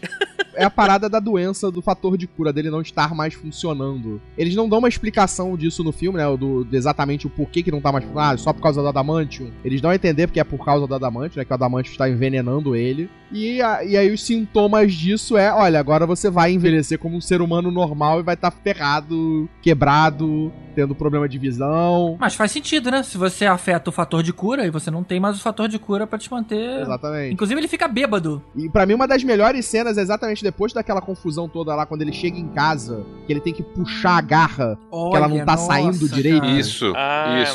Putz, aquilo ali eu acho sensacional. Pra mim, aquilo ali foi muito forte, aquela cena. tipo, Foi. ali ele tá acabado. Artrite na garra, né? Não, e, e na primeira a garra sai meio devagar também, né? Naquela luta do lado da É, mas é limusine. exatamente isso. Uma das garras não sai direito. É, Na luta da limusine, a garra não sai toda. Ela sai, tipo, duas saem direito e a do meio sai devagarinho. é, aquilo dá uma agonia, Ele cara. tá doidão, né? E é engraçado, isso também é interessante porque ele começa a beber, porque agora ele pode beber. Que antigamente o fator de cura não deixava ele ficar bêbado. Ele não sabia o que era isso, né? No meio da fuga deles, eles estão com a limusine toda arrebentada, cheia de tiro. E Essa muito, cena é boa, né? muito ferrada, muito ferrada. E aí eles vão para um hotel enorme em Las Vegas e dizem: ó, estaciona ali no lugar perto. E aí eles chegam em Las Vegas pro momento que a gente vai ver o ataque lá do. Não sei se é exatamente um ataque, se a gente pode chamar aquilo de um ataque do, do Xavier. O surto, né? É um surto, é. Aquele surto, pois é. É, na verdade, assim, eu acho que na verdade nem um surto, né? Que eles estão atacando o Xavier e a, e a Laura, e aí é- ele tá sozinho e tenta usar o poder dele como ele sempre fez. Acho que ele entrou em pânico ali. Entrou É, em ele pânico. não tá tomando remédio. Isso, bem lembrado. É, Ele deixa de tomar um remédio. É, já tá deixando. E né? ele até fala depois, ah, tem dois dias que eu não tomo. É E verdade. ali, na verdade, eu acho que ele tava em controle do poder dele. Só que o poder dele, naquele momento, ele não tem a capacidade de controlar o nível do que ele faz. Então ele tá segurando todo mundo numa raio ali absurdo de distância impedindo eles de matarem eles. O que eu achei interessante dessa cena é que é uma cena de luta, mas que acontece toda muito devagar, né? Porque só o Wolverine e a X-23 Conseguem se mover. se mover. Aliás, a menina, meu Deus, a menina lutando, cacete, cara. E desde o É começo demais, do filme, né, cara? pega as cenas dela no início do filme, caraca. Pô, é aquela sequência que vem logo depois do cereal, né? Que ela tá comendo o cereal. Quando ela- Você vê no olhar o tamanho da merda que vai dar, né? Você vê no olhar dela o tamanho da merda que vai dar. E, cara, e não é pra menos, cara. Eu adoro essa cena quando ela tá saindo ali da- do galpão com a cabeça do cara que ela joga pra eles. Aí ela vai andando devagarinho na direção de todos aqueles soldados. E o cara lá que sabe quem ela é fica, não. O cara fica tratando Não. ela que nem um cachorro, né? é, não. que nem cachorro não, Não. pode, não. Stay, stay. É, aliás, o Wolverine tem uma cena assim, né? Com. o- Eu, eu acho que é antes de Las Vegas, na, na loja de conveniência, que ela fica puta e ela vai, tipo, matar o cara e ele fala: Não, não pode ficar matando as pessoas. é uma relação pai e filho muito É, bizarra. mas se você pensar bem, ela rosna, cara. É. ela grita, ela tem um comportamento selvagem ali Como ele também. tinha, como o Então, muito Wolverine. do Wolverine, né? Exatamente, Ele. como o Wolverine tinha e tem. Mas será que os movimentos deles são mais acentuados porque eles acham que ela é muda? Tipo, ó, não, eles fazem um não bem grande, assim, tipo. Ah, não com certeza. É, acho com que sim. certeza. É, tanto que ele fica surpreso quando ela fala no- de- depois, né? Não é nada. Fica, como assim você podia É, falar? tem uma coisa interessante nessa cena que no X-Men 2, Tem uma cena que o, o Xavier usa esse poder telepático igualzinho, né? No, É, é no- um, é um poder do Xavier, né? De paralisar todo mundo. né, Ele meio que para o tempo pra todo mundo. No início do filme e depois no final do filme ele usa de novo isso na Casa Branca. É, logo no início do filme, né? essa referência, só que aquela- naquele momento ninguém tinha conhecimento nada que estava acontecendo à sua volta, né? Tanto que quando ele solta, todo mundo se solta. Ali não, ali as pessoas estavam morrendo, cara, com aquele poder dele, porque ele não conseguia parar completamente as pessoas, as pessoas continuavam com dificuldade de respirar, aquela meio meia semiconsciente ali. Paralisia, né? Foi como saiu na, na, na, na TV. É, foi, né? E assim, é diferente que antes a outra situação que ele tinha controle, ninguém percebia que aquilo estava acontecendo, né? Ele parava o tempo. Parava o tempo. É, ele parava o tempo pra aquelas pessoas, né? É. Ele congelava as pessoas no tempo. Exato. Eu acho que é legal que dessa cena de Las Vegas é uma cena pesada que as pessoas estão sofrendo e aí eles vão pra uma cena leve que é a cena que introduz a família do Logan, sabe? É a primeira vez que é, eles Sim, chamam o sim. Xavier de pai e eles depois logo na sequência acham aquela família, ajudam a família e eles oferecem pra, pra... É, tem um momento ali meio, meio road movie, né? Quase lembra Pequena É, Miss Sunshine. sim. né? É verdade, é verdade. Ele- esse filme dosa bem o humor com as cenas de ação. Uma constatação triste nessa cena é que eles sabiam, na verdade o Wolverine sabia que ele não deveria se aproximar de ninguém, porque as pessoas de quem ele se aproxima correm risco, mas aquele sentimento ali de pertencer a alguma coisa mais normal, aí você vê o Charles Xavier ali amarradão, Sono. esse último dia foi o dia mais normal dos últimos anos pra mim. Aí ele, ele acaba cedendo um pouquinho. E no fundo, no fundo, ele sabe que ele não devia estar ali, que aquele não é pra Pois é. ele. Isso, na verdade, me incomodou um pouco, cara, porque eu fiquei ali meio tipo, falei, caralho, é óbvio que vai todo mundo morrer. Os caras estão sendo seguidos por um farejador de mutantes, gente. O que que mudou? Podia ter pelo menos alguma coisa pra... Ah, eles não sabiam que eles estavam sendo perseguidos Sabiam, farejador. eles sabiam Eles que sabiam. o Caliban Não, ele achou que o cara tivesse pego. morrido. Eles achavam- Ele achou Não, que o não, cara não tivesse sabiam. morrido. O Caliban eles não sabiam, não. Jura? É. Ele falou que tava na vala. Cadê o cara? Tá na vala que você fez pra mim. O Caliban não, não aparece pra eles depois daquela cena. Quando ele fala pro Caliban ir levar o cara, o Donald Pierce, largar ele fora da propriedade, lá na, perto do rio, depois o Caliban e eles não aparecem mais juntos. E ele fala pro Logan, eu deixei ele na mesma vala que você ia, ia me deixar. Exato. Agora, que da merda aí, né? Até a hora que vi os carros assim antes, na verdade eram os caras que fecharam a bomba de água, que eu já achei que já eram os caras, né? Mas essa cena tem uma uma parte legal, que é logo depois disso, né? Ele vai lá pra bomba, ele tem um conflito lá com os caras, com os fazendeiros, defende o, o cara da família, né? Esse defende é, é mais ou menos, né? Porque do jeito que ele peitou os caras, é- era óbvio que o cara ia se armar e ia voltar com uma galera. Sim, mas o cara, mas ele ainda tava lá, né? Ele ainda Sim, mas Pô, se o cara volta no dia seguinte, já era, né? eu pensei isso na hora, cara. Você não pode chegar e peitar assim do jeito, porque, assim, já era pro cara no dia seguinte. Sem falar que você sabe que, porra, puxou briga com a Sedai, rapaz, isso vai voltar pra você. Mas o que pega mesmo dessa cena com a família é quando o Xavier tá falando palavras bonitas pro Wolverine e tudo de como ele deve seguir a vida dele dali em diante. Meio que é até um lance, parece de pressentimento de que ele vai acontecer alguma coisa com ele, sabe? E É. aí ele acha que ele tem que passar aquela mensagem adiante. E na realidade não é o Wolverine que ouve, sabe? Eu fiquei, caraca, ele nunca ouviu aquilo, sabe? E nunca vou ouvir. Teve muita gente nessa cena que eu vi achando que tinha eh, que era um sonho. Eu achei que era um sonho. Eu, é, eu achei É. também. Não, quando o Xavier começou aquele discurso meio despedido, eu falei, ih, vai morrer. É. É foda que a gente fica meio. Vacinado, né? É, Exatamente. Você já sabe o que que vai acontecer com aquele personagem. Ele começa a falar e, não- e o ângulo de câmera não mostra mais nada que não seja a cara dele, sabe? Você fala, ah, estão guardando uma surpresa pra fora. Porque se fosse uma cena com o, o Logan de verdade, corta dele pra cara, pra reação do Logan, pra rea- não sei o que, mostra, tem um geral, tem não sei o que. Quando fica o tempo todo ali, você já faz tipo, ih. Vai dar merda. Vai dar merda. Eu tive essa impressão, cara, quando ele toma a agarrada lá, aquele. Eu, primeiro eu tava, tava boladão, aquela cena ali foi uma cena pra mim mais triste do filme. Ninjas cortadores de cebola passaram no cinema. e aí, tipo, ele toma aquela agarrada e aí tu fala, ah, agora ele vai acordar, agora ele vai acordar. Como não vai acordar? Como? Como? Né? Tipo, não pode, É, cara. Isso, isso. não pode foi o que acabar. aconteceu Tipo assim, comigo. não. Eu vou ali, acorda, acorda, é Xavier. mentira, foi mentira. Porra, foi sacanagem, cara. Eu tava falando, não é o Wolverine, não é o Wolverine, não é o Wolverine. E aí veio uma garra. Eu falei, uh, pera aí, é, oi, vamos ver agora então pra entender o que que é isso aí. Mas eu fiquei com pena dessa família, cara. Eu fiquei com com pena. Quando eles vão embora, Sim. eu falei, caralho, é óbvio que eles iam morrer, cara. Pô, é uma família maneira. Pois é, os caras são gente boa, os caras são, são acolhedores. Nisso aí você Então- vê que esse filme teve essa pegada diferente. O moleque tinha maior cabelo bizarro, eu tava achando que ele ia ser um mutante maluco, uma referência qualquer a um mutante diferente e tal. Tava meio que torcendo pra, pra rolar, mas ele tem um visual parecido com, com um personagem dos fugitivos da, da Marvel.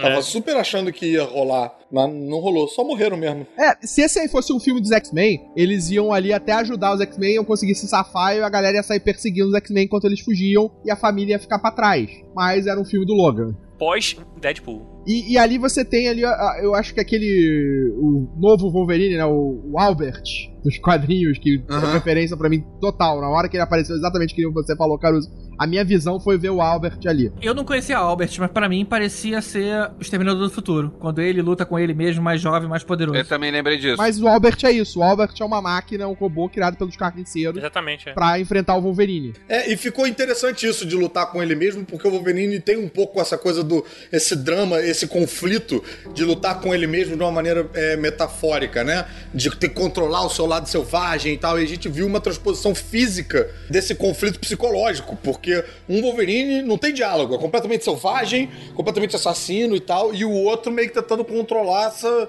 Um negócio que é praticamente uma, uma força da natureza, né? Pô, mas eu ainda fiquei triste porque era no momento família ali, cara. Eles estavam tudo como família, sacanagem. Aquele momento ali tava um momento legal. Mas é sempre assim. Exato. É sempre no momento mais fofinho que é mais sangue. E é aquilo, é pra mostrar que e bater na mesma tecla. E não importa, você não vai ter ninguém. Tudo que você se aproxima de você vai morrer. Essa vida não é pra você, né? É, e serve também pra alertar aí as gerações futuras de que se você é uma família de negros, os únicos mocinhos negros que aparecem no filme do Wolverine, provavelmente vocês vão morrer. Né? Fica aí essa triste evidência. Não abriguem pessoas estranhas que te ajudam com cavalos É. na estrada. Tem que, ter, tem que ter pelo menos um cachorro. Aliás, tem uma coisa interessante. A gente falou lá atrás de abrigar as pessoas, né? Que eles abrigam quando. Naquela cena do cavalo, que o Xavier, inclusive, mostra que ele controla a mente de cavalos e tal.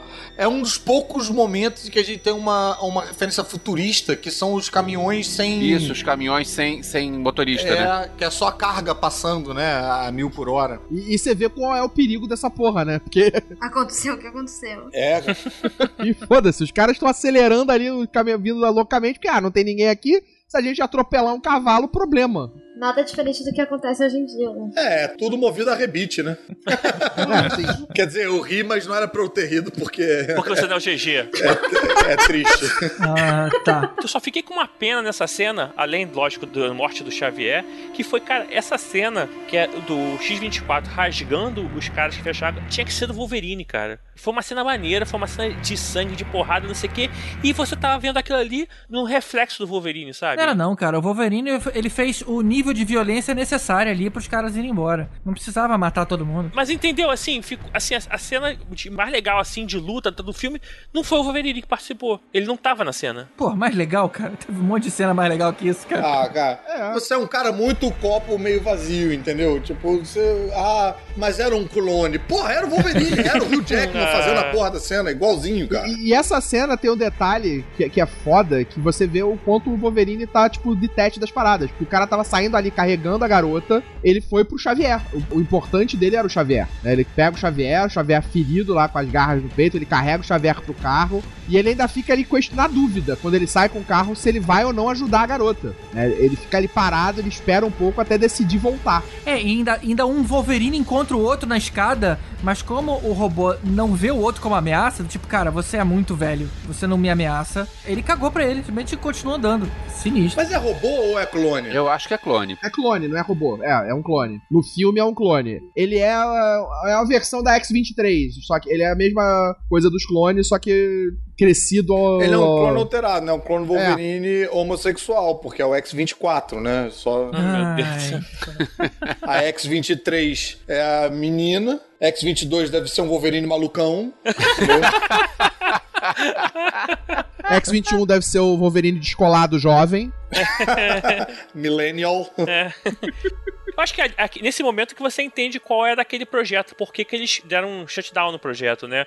na verdade, eles chegaram no objetivo deles, que era a arma, que era o X-24, que era esse- essa versão do Wolverine. Ou seja, vocês tiveram aí talvez de X1 ao X-23, que foram todos aqueles moleques experimentos, e eles falaram: não, não tá dando certo porque a gente tem que controlar a criança, não tá dando certo. Vamos criar já um clone adulto na sua forma final, de forma que a gente consiga controlar. E aí sim, eles falaram: beleza, então vamos matar todas as crianças, porque nossa a partir daí, nosso objetivo é esse aqui, né? É, o, você tem ali que o único que controlava esse X-24 era aquele médico, o Dr. Rice. É, aliás, esse médico é o médico da cena extra do Apocalipse, né? Aquela cena extra merda, né? É, É. uma cena extra que não, te, não serve de nada. E não tem porra nenhuma a ver, né, cara? Que agora aquele Essex. Que, cadê o Essex, cara? Que teve lá na mala? Peraí, como é que era essa cena extra que eu não tô lembrando? Chegava uma maletinha escrito Essex. Ah, É, aliás, vem cá, ele chega com uma maletinha escrita sexy em 1980, né? É. Ou seja, por que, que ele tá com a mesma idade em 2029? Tá esquisito isso aí. É, a linha de tempo do X-Men tá parecendo linha de tempo do X-Men. É. Ele não é o, o- o sinistro, né, cara? Não é sinistro que é o, que é o Essex? É, é, é. É, né? É. Nathan é né? Não fez sentido, eu fiquei esperando o sinistro aparecer em qualquer momento do filme. Eu achei, inclusive, que o X-24 seria o sinistro. Agora, esse personagem é caído, é solto, né? Não, tem muito É. uma, ó, uma necessidade, uma importância, uma... Sim, não tem nenhuma relação, nenhuma referência. Bom, e aí o, o filme ruma pro Éden. O Wolverine achava que era tudo uma grande perda de tempo, porque aquelas coordenadas vinham de uma revista em quadrinho. Que na verdade não é a primeira vez que apareceu a revista em quadrinhos no filme, né? Já tinha aparecido antes. Aí eu tenho uma dúvida pra perguntar: em algum outro filme de X-Men ou de super-herói desse aí, eles assumem que tem revistas em quadrinhos falando deles? Não. Eu acho que não. Não, eu acho que é até porque é meio que como se as pessoas contassem a história deles nos quadrinhos. Isso, eu entendi isso. Porque pra ele falar que aquilo não. um quarto daquilo não aconteceu de verdade, Não, um quarto aconteceu é, um quarto só. aconteceu, mas não É foi um exatamente quarto. daquela forma. pra mim é como se fosse, ah, isso é muito fantasioso. A realidade é essa daqui. É você imaginar que, tipo, pegaram e que decidiram, vamos escrever sobre esses heróis que existiram 25 anos atrás aqui. né? e eles fizeram as histórias em quadrinhos. É, eu também vejo assim. Mas é a primeira aparição da revista dos X-Men num filme dos X-Men, eu É, acho. era né? essa a minha dúvida, eu não lembro disso. Eu acho que é a primeira vez que aparece o quadrinho do personagem no filme do personagem. Acho que nunca aconteceu isso antes. É, eu acho Cara, que eu não. quase certeza que teve, mas agora eu não vou saber citar exemplos. Mas eu sigo o cara no, no Instagram que desenhou essa parada. Tava todo amarradão falando, ó, o desenho que eu fiz pro filme do, do Wolverine, não sei o quê. É, que o quadrinho é específico pro filme, né? Não é nenhum quadrinho que existe. É, não existe, né? Que legal. É, mas por exemplo, aí fica uma dúvida bem grande. Porque ele fala que só aconteceu um quarto daquilo que tá no quadrinho. E aí no final o Eden existe, né? Existe ou não? Essa que é a coisa, né? Essa é a dúvida que fica em aberto. Pois é, esse era um ponto que eu ia levantar. O que pode ter acontecido é todas as crianças foram pra lá e aí uma vez que tava todo mundo lá, eles, sei lá, construíram aquilo. Aqui Então, não é aquilo ali Éden, não é ali o um- Éden. Você não sabe ainda, né? É, aquilo, Aquilo ali ali é não um, é o Éden. é um Ah, ponto de encontro deles pra atravessar a fronteira pra ir pro Éden. O Eden não existe. é, Mas peraí, o Logan, ele só tinha aquela coordenada, a coordenada do Éden. Então como é que ele veio parar ali, se ali não era o Éden? Cara, É porque deve ser próximo à fronteira. Ali era o ponto de encontro que as crianças definiram. Ele foi parar ali porque era a menina que tava dirigindo. É. E as crianças combinaram que iam se encontrar no lugar. Então ele acordou e de repente ele já tava lá. Saquei. A menina que dirigiu até lá. Uhum. aliás, a cena dela dirigindo também é demais. Cara, essa menina é demais. Eu decidi que minha filha vai chamar Laura só por causa desse filme, cara.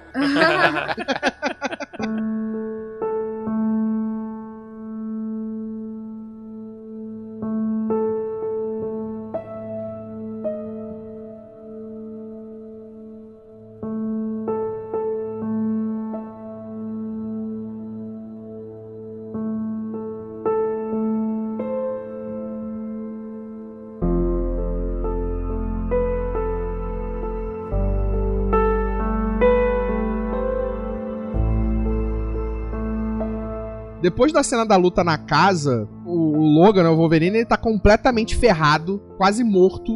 E aí a Laura X-23 dirige ele até um- uma clínica veterinária. Aquele cara era veterinário, não era? Não. Ou não? Acho não, que era um não, médico Era, veterinário? de beira de estrada. Não lembro. Era. Não sei, fiquei na cabeça que ele era veterinário. Eu entendi que era veterinário também. Mas de qualquer forma, o médico sacou, né? Que ele era um mutante. Eu achei maneiro isso. Sim, sacou que ele era, ficou até feliz, pô, nunca tive a, a possibilidade de encontrar um de vocês. e o Wolverine tava completamente ali ferrado. A Laura leva ele até o ponto de encontro e ele encontra ali os mutantes, os garotos, que pareciam pra mim que não eram tantos a princípio, eu achei que era bem menos. É, É, cara. Depois uma grande quantidade ali. Eu, eu esperava que bem menos sobrevivesse, vamos assim dizer. Quando eles chegassem naquele ponto ali, já teriam só, sei lá, seis no máximo, assim, É, e só ela fugiu com a enfermeira, né? Os outros fugiram todos sozinhos. Não, não, pelo visto todos fugiram com enfermeira, pelo que deu a entender. Mas chegaram ali todos sozinhos. As A, enfermeiras. a gente não sabe, né? A gente não sabe como é que fugiram. Agora, se a Laura, a, a atriz, pô, é extremamente fascinante e intensa e uma puta atriz e tal, cara, eu odiei todos esses meninos mutantes, cara. Achei todos uma bosta, Sim, cara. eu não gostei também muito, não. Porra. Foi a parte pra mim do filme, assim, que eu menos gostei. Aí vira um momento meio turma da Mônica, aí uma tem um bafo de gelo. Ficou meio Goonies. É, porra, cara. Cara, sabe, sabe o que, que essas crianças me lembraram? Você lembra daquele filme do Peter Pan, o Hook, com o Robin Williams? Sim, Ah, Hulk, cara. total, Olha, cara. é isso aí. E as crianças do Hulk são muito mais maneiras do que aquelas crianças. Eu ia falar que quando eles chegaram lá que o Rufus chegou, Rufus, né? Rufus, Rufus. É. Rufinho, Rufio. Rufinho. Porque, na- porque assim, eles sabiam demais pra situação ali, eu achei, assim, sabe? Eles estavam muito. Calmos e tranquilos. É, não sei, parecia que assim, eles estavam ali já há um tempão e estava esperando ela, e assim, sei lá, eu, eu para mim o filme ele, ele teve um declínio. Ele começa mais alto do que ele termina. Mais alto? Como assim? Como assim? Ele começa, eu começo mais animado, mais agitado, as coisas mais legais, e ele vai ficando, vai ficando morno, morno, e esse final dá uma, uma caída, assim. é, eu eu acho. concordo também. Acho que dá um. Dá um... Mas você, pô, você, eu, eu- eu não me incomodou tanto porque eu fui curtindo tanto o filme todo até esse momento que eu, tá, beleza, tava bem no lucro. Mas eu achei esse personagem meio insosso, de que era uma puta oportunidade de você tentar fazer, talvez, versões mirins de personagens que nunca apareceram, entendeu? Ou versões mirins de personagens que já apareceram, mas, mas de uma maneira diferente. Aí Eles podiam ter pego os, os novos mutantes, pegavam os personagens dos novos mutantes. Pô, é, a Fox tem direito de Irado. usar, é a única que tem direito de usar essa merda, aí vai e não usa. Ah, vamos inventar os nossos. Porra, tomar no cu, Fox, então devolve pra Marvel esse direito, cara. É, e faria total sentido eles reutilizarem, porque é gene dos mutantes que já existem, né? Sim, é clone, Exatamente. É, o que parece ali, tem, na verdade, tem dois que. Tem o Bob, né? Que é o Roberto da Costa, que, que Ah, parece. ele né, é um- parecia, que é um- hein? Ah, é? E Parecia. o- aquela garota parece que foi do Bob, né? Do Homem de Gelo, né? Mas ela só tinha sopro de gelo, né? Porque o poder dela era só esse. Não, o poder dela, ela foi, na verdade, clonada de uma house. Ai, meu Deus. Super House. E aí tem a cena lá dele se despedindo do Logan, porque o Logan não vai continuar com eles, né? Eles dão lá o soro do super soldado pra ele. Aí tem aquele clichêzinho de todo filme, não, eu não quero dinheiro, vocês vão precisar de mais do que eu. É, até porque ele queria o dinheiro pra comprar o, o barco pro Xavier, o Xavier morreu, vai fazer o quê com essa merda agora? É, não precisa de mais. Eles dão primeiro uma zoada nele, cortando aquela barba dele, botando aquela barba lá sem bigode, sem. invertendo a barbicha. É, ficou muito bom, ficou muito Zoada não, eles botam ele como Wolverine. Botam ele como tava nos quadrinhos, né? É. É.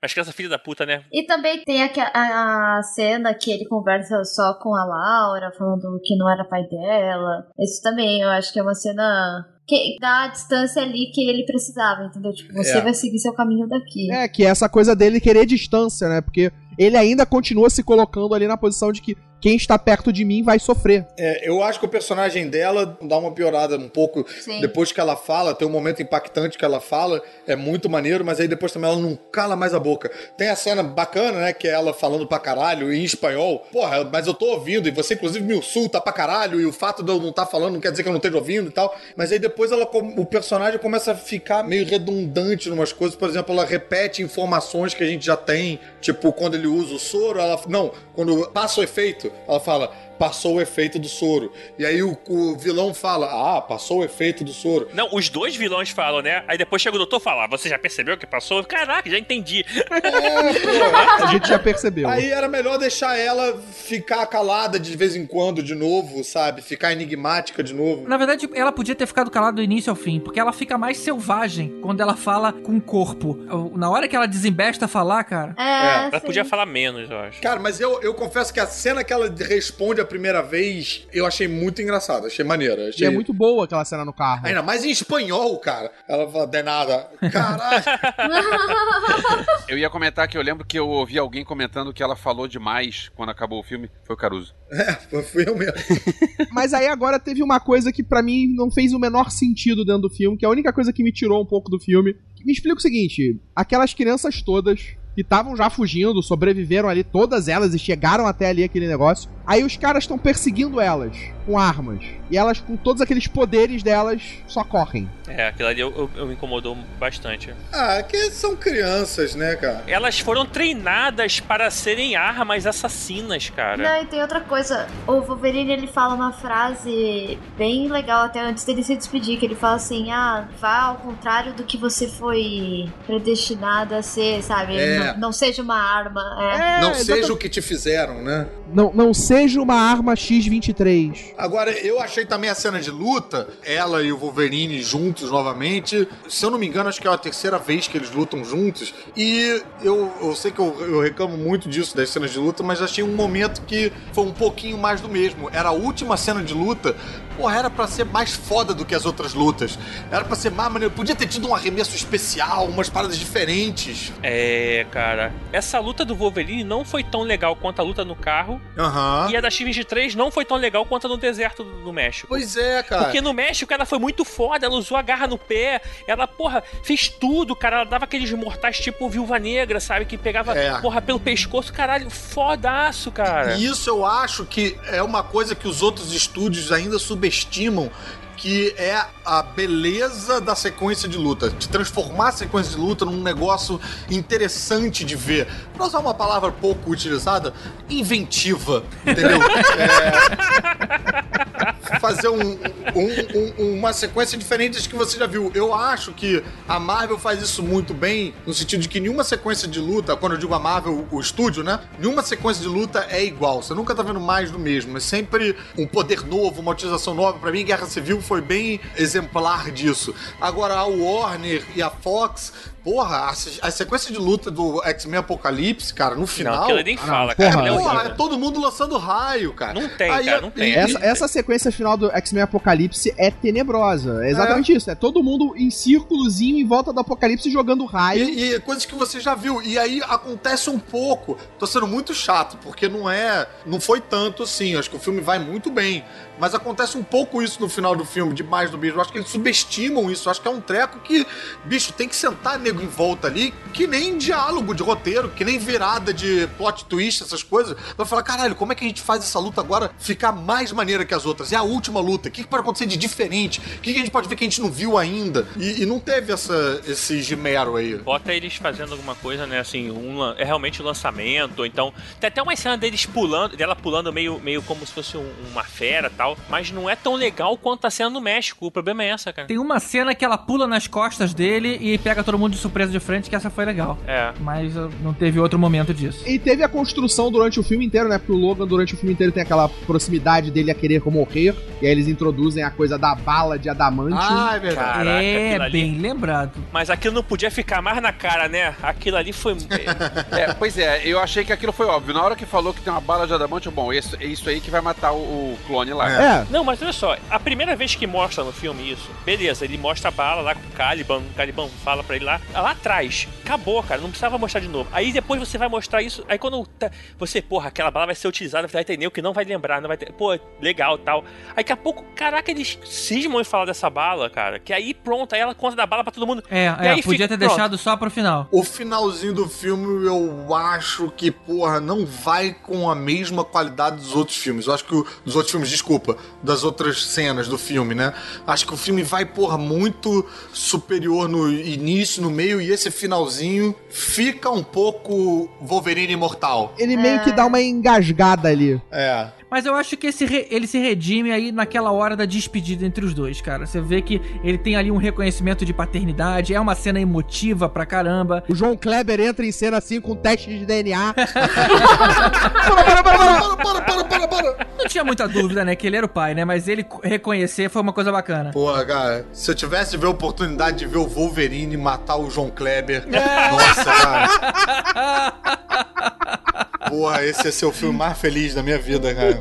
Mas olha só, vocês não acharam que, por exemplo, assim, aí as crianças não usaram, só voltando um pouquinho, não usaram poder nenhum na luta. Aí depois todas elas usaram- resolveram usar pô, o poder contra um cara só. Um cara É. só. É. Tipo, vamos mostrar como funciona, né? É, elas lutam bem mal, elas lutam que nem criança. É, cara, o filme é meio que aí. vira meio outro nessa cena aí. É, exatamente. Eu, eu acho que a gente entrou ali. Ele meio que ficou com uma cara de, outro- de, de filmes dos X-Men. É, é, exatamente. Parece que na hora de mexer, depois que eles viram o Deadpool, o nego falou: não, última cena não precisa, né? Vamos nas outras primeiras e tal, não sei o que, tananã", e aí esqueceram. E droga, não deu tempo de mexer na última cena. Eles devem ter visto esse filme na estreia falando: ih, caralho, a gente esqueceu de mexer na última cena. Puta que. Eu falei que era pra botar o outro arquivo.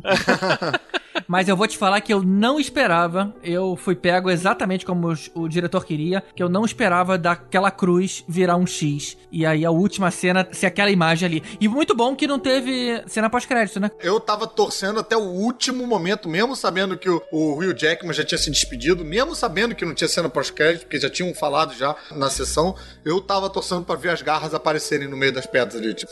Tipo, aí pegava a máscara do Jason, né? É, mostra, e depois foda-se. Aí depois a gente vê o que a gente faz, Aí entendeu? ia virar um filme do X-Men. Podia ser pior. Podia ter umas pedras é, flutuando lá no alto. Que merda, cara. Eu fiz Marvete, Começava uma nova série pós-apocalíptica, X-Men Zombies. Não, e pra quem não entendeu, o Elvis tava fazendo, mais uma vez, a gente tava fazendo referência a Batman vs Superman, que termina com Alguém não entendeu? A, terra, a Terra voando, que é um poder que o super-homem não tem! Eu, eu, eu tenho aqui na minha consciência que vocês amam tanto esse filme que vocês não param de falar desse filme. É porque é difícil, cara, desculpa. Aí vocês ficam falando tanto do filme, tanto do filme, que é para as pessoas verem. Mas é, é, é um trauma coletivo que a gente precisa conversar junto pra superar, cara. Olha Não só, tem- o Batman vs Superman, a gente fica zoando, mas assim, o filme ganhou cinco prêmios, cara. Cinco framboesas de ouro. Assim, é- Não, mas eu vou, eu vou parar de zoar agora, até porque eu tenho que dar o braço a torcer, afinal de contas, o Esquadrão Suicida ganhou o Oscar de melhor maquiagem. De melhor maquiagem. É, olha só, a gente não sabe se trocaram o envelope, hein? Essa história de Oscar. É, pá, mas isso, ah, não, ganhou o Oscar, cadê o Oscar da Marvel? Porra, melhor maquiagem, gente, vamos relaxar aí, vamos. A melhor coisa, o que eu gostei foi o pessoal do Twitter contabilizando quem fazia parte de qual universo de ou Marvel. Dos caras que já ganharam por outros filmes. E tipo, ah, esse daqui já fez, sei lá, o que na DC? Tem um Oscar, sabe? Mas acabou que a Marvel ganhou. Ai, mesmo assim, que dor. Não, mas em, em geral de filmes a, a DC ganha porque ela ganhou pelo Batman, ganhou pelo DC. Agora a Marvel só tem pelo MIB, tem pelo É. Homem-Aranha 2 e Big Hero, né? Na verdade são só três é, Oscars. A DC tem cinco, se contar o do Superman que foi especial, são seis. É, mas quando você subtrai a framboesa de ouro, rapaz, isso dá um, um e meio. Eu posso fazer um adendo? Quantos você quiser, Natália? A gente tava falando da bala que matou o X-24, mas ele era consumido pe- pelo líquido verde lá, né? Ele se deixasse sem dar o líquido, ele morria também, ele ficava fraco também. Não fazia sentido usar aquela bala nele. Não, mas ele, ele não tinha o, o- o DNA do Wolverine? Sim, porque quando ele termina de lutar com o Logan, lá na casa da família que morreu, ele começa a injetar o médico, né? Depois que eles vão embora. O médico injeta o líquido verde e fala assim: ah, tudo vai passar, vai ficar tudo bem. É quando mostra a primeira vez o líquido verde no filme. Ah, mas eu acho que eles estão injetando pra ele melhorar, porque ele acabou de. Ele tava empalado. Não, sim, mas eu acho que é pra acelerar, não. Ele tava meio, meio semi-morto, que ele tava empalado na parada. Ele é. tomou um teco no olho também. Tava sem metade da cara e tal, era meio pra. Acelerar o processo Regenerar. de regeneração. É, regenerar e tal. Agora que você posso sacanear uma coisa do filme, que assim, ele toma um tiro no olho e aparentemente, assim, o olho é um, um acesso ao cérebro. Então aquele tiro chegou no cérebro dele. E aí depois, por que, que a bala de adamantio, que também destrói o cérebro, é diferente? É, Você lembra aquele filme maravilhoso chamado Wolverine Origins? Aham. em que é pela primeira vez introduzida a bala de adamantium e ela magicamente apaga a memória do Wolverine? Ah, é verdade. É, é a mágica da bala da adamantio. O processo tá nisso aí. Só que dessa vez, em vez de apagar a memória, eles decidiram que a bala de adamantium mata o Wolverine. Ah. Por quê? Não, po- posso tentar inventar? Posso tentar, posso tentar explicar pelo filme? Vamos lá. Ou inventar uma, ou inventar uma desculpa em nome do filme. A bala normal, tipo, demora um tempo, mesmo alojada no cérebro, ele vai regenerando e ele cospe. A bala de adamantium, ela vai e crava e fica alojada junto com o adamantium da parte de dentro do crânio, entendeu? Não, mas arrebentou um pedaço do cérebro dele. Sim. Do X-24. Não tem como acontecer isso. Sim, mas ela não, ela não sai por trás. Ela fica lá. Não, tudo bem, mas por que, que o X-24 morreu então no final? Na verdade, ele não morreu, ele vai regenerar, só que ele vai ter problemas mentais. É isso que eu tô tentando explicar, porque a bala ficou. Vai virar um slot, Ele- sabe? Porque a bala vai estar alojada no cérebro dele. O cérebro não vai conseguir regenerar pra ele voltar, ele vai continuar lá com o- a bala de adamante. Porra, ih, destrói o cérebro. Porque, cara, o que eu tô tentando explicar é que a bala que não é de adamantium ricocheteia dentro do crânio de adamantium. O cérebro regenera. E né? aí, o cérebro regenera e cospe a bala, que não é de adamantium. A bala que é de adamantium fica cravada no crânio de adamantium, na parte de dentro, e o cérebro regenera e não consegue se formar completamente porque tem uma bala alojada lá dentro, entendeu? Tudo bem, e no final do filme que o X-23 dá um tiro no X-24 e, cére- e a bala sai. A bala não sai. Porra, arrebenta o cérebro dele! Como é que não sai? Fica onde aquilo? É, explode. é, Uma parte. explodiu a cabeça dele. Mas eu acho que ela fica. Aonde? Dentro da onde? Dentro do planeta Terra. Você viu? Você viu ela saindo? Vi? Você tem esse frame? Não tem. Então não me venha com churumela. Aí no caso é não me venha com ex-surumelas. Sabe uma pequena decepção que eu tive? A música do Johnny Cash não teve o peso que eu achei que fosse ter. Não, e outra coisa, você falou num ponto muito importante. A trilha nessa sequência de luta da selva é horrorosa. É, cara. É muito estranha, Que música cara. é aquela, cara? Parecia Esquadrão Classe A. No, no trailer, a gente passou também um trabalho musical que não teve, não correspondeu. Exato, bem levantado. Que levanta, pô, levanta uma expectativa, né? É. E caralho, era só, era só botar play, cara. Era só botar ali. Tem cheio de momento bacana pra usar e Os caras estão no carro, né, andando, podiam estar É. ouvindo um Johnny Cash ali. É, podia estar tocando. Eu achei a edição de som bem ruim. Ele ficava te most... tentando te influenciar assim, ó. Agora vai ter uma cena de ação, porque a música começava antes. Aham. E a música parava antes. Tam, então você tam, sabia o momento que não ia acontecer tam, até porque ia acontecer tam. alguma coisa. Tinha que ter tido a música do- dos X-Men de, de 1990 no filme, nessa cena. Ah, não, né? Mas, sinceramente, me remeteu a essa música. Pra mim, o trailer do Wolverine foi muito pensado para combater os outros trailers que fazem sucesso, né? Desde Guardiões da Galáxia, que trailer com né, músicas bacanas e tal chama atenção. E você vê que isso influenciou o trailer do Esquadrão Suicida, que teve um primeiro teaser com uma trilha, porra, lenta e estranha, né? Tipo. Eles- depois eles fizeram um, um- outro com Mamma Mia, né? Mamma Mia não, desculpa. Com... Bohemian Rhapsody. É isso. Você vê que é tipo, pensa, ah, peraí, então é isso que tá bombando, então eles vão fazer. Então. Só que os filmes da Marvel que usavam essas músicas no trailer é porque isso tava no filme, tá dentro do conceito, tá amarrado. E aí nego pega e replica uma parada no trailer, mas que não replica no filme, porque não tá amarrado em conceito. É, é a galera de trailer tentando fazer o trailer parecido com os trailers que fazem sucesso. E pra você ter uma ideia, isso foi tão bizarro que no, no filme do Esquadrão Suicida mudou o filme por causa disso. Sim. Boa parte do filme foi modificado por causa do sucesso do trailer e a edição do filme, em parte, foi feita pela equipe do trailer. Mas, Volta, você sabe que você tá falando de um filme ganhador do Oscar, né? Então, mais respeito. Vamos.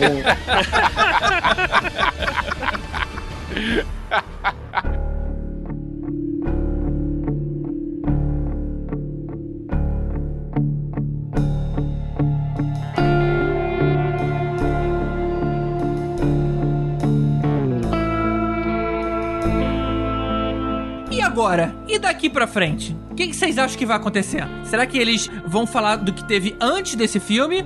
Ou talvez alguma coisa continue aí com essas crianças aí pra frente? Ó, eu, sinceramente, espero que seja antes do que aconteceu, porque as crianças não me compraram, não. É, eu também. E tem muita pergunta não respondida, né? Cara, antes eles vão continuar o que, tão, o que já existe. Eles vão voltar e manter a linha temporal lá depois de Apocalipse. É, Não, ainda mostrar tem... o evento que matou o X-Men, cara. Exato. Não, não, não, tudo Tem bem. o X-Men 90 pra sair, né?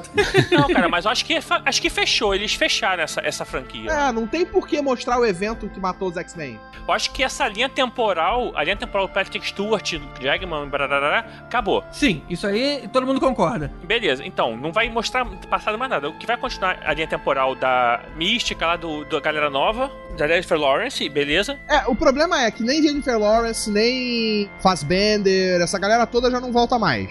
Já falaram que não querem mais fazer. Ou então podia ter um filme com eles que mostrariam esse evento aí que todo mundo morre. Qual é seria desse evento? É o Xavier matando todos eles e acabou. Sim, isso podia estar parecendo um filme. O Xavier matando todos eles. Pô, que bacana esse filme, hein, GG? O filme começa com todos eles morrendo e a gente segue vendo um filme normal, de gente sem poder, indo no Detran, fazendo as coisas é, só, só se for. mundanas, assim.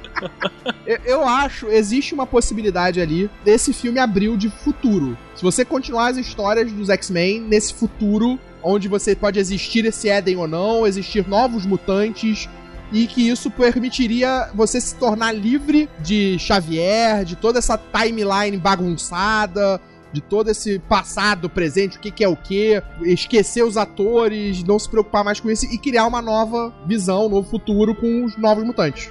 É, eu vou dizer que eu veria mais 17 filmes com essa Laura aí, mas eu acho que eles tinham. Cara, é muito difícil você criar algum outro filme com essa personagem sendo protagonista sem destruir esse personagem completamente, né? Porque ela funciona muito bem como coadjuvante. Agora, pra conduzir história, pra, é, é, é difícil, cara. Eu acho que se eles forem seguir por ali, não vão ser crianças. Talvez aí já mudem os atores pra eles adolescentes, alguma coisa assim. É, pode ser. Essa menina não pode mudar mais, cara. Essa menina tem que ser ela pra Mas sempre. e se, se, por exemplo, o vídeo da enfermeira não virasse um filme mais explicado, até mesmo respondendo algumas coisas que o Logan deixa em aberto? É, não, faz sentido. Acho que não se sustenta como filme. É, ele pode ser tipo. Uma, você ter um filme mostrando esse futuro deles e isso ser um plot envolvendo a personagem dela. É, o, o resgate desse passado pra você dar essas explicações. Tipo o Wolverine que conta um pouquinho do passado dele no momento em que se conta o filme, né? O, acho que é X-Men 3, não é isso? Que tem o Wolverine, né? X-Men 2. O 2 que mostra a arma X e tal, o projeto. Fazer uma coisa nesse sentido. Aí eu acho que funcionaria. Agora, um filme inteiro só focado nisso, eu acho que não, não sei se isso sustenta. Não, acho que não. É, o difícil é porque, pô, tratando dessas crianças, elas até fazer e tal, elas já vão estar crescidas. E a gente perde a Laura, né? Ah, mas você pode usar a própria atriz mais crescida pra fazer um filme dela mais crescida. Fazer mais crescida, mas não dá pra contar esse, esse momento da vida dela na história, entendeu? Ah, mas isso aí, perde um pouco. isso aí usa computação gráfica. Agora, tem uma franquia do X-Men que ainda não foi aproveitada das revistas, que são os X-Babies, né? Então, não sei. É, é muito ruim. Lutar contra os Muppets.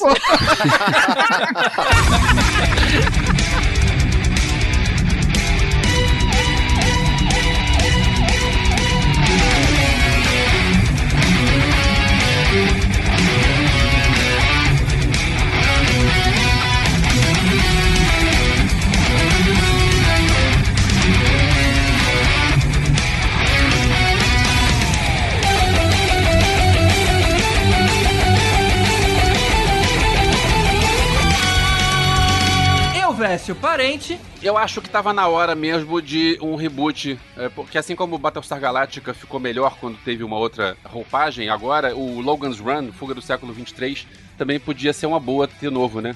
Cara, ninguém vai entender isso. Todas as ninguém referências vai entender isso. Provas, o nome desse filme é O Menininho Logan, porque ele não, não vê como Old Man Logan.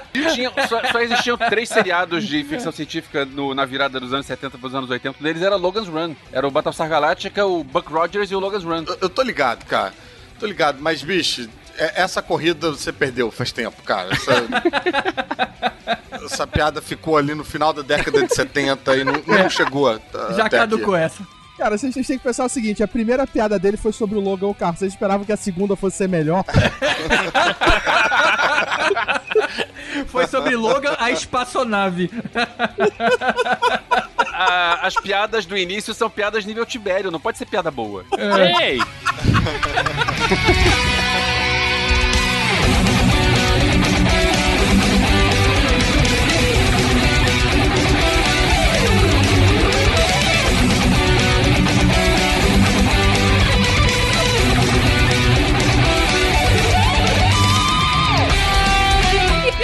Vez aqui com a gente, Natália Kreuzer. É, Kreuzer. Natália Cro... Eita, cara. Creuza. Isso porque ele pediu pra fazer de novo. Natália Creuza do canal Creuza, tipo Freuda. Vamos lá. Hum. E pela primeira vez aqui com a gente, Natália Kreuzer. Não tô moleque. Eu vou ficar com o que eu acertei. Escreve, escreve aí, Kreuzer, vai. Do canal do YouTube, Kreuzer de verdade. Caraca, O que está acontecendo, cara? você quer que eu me apresente? Caraca.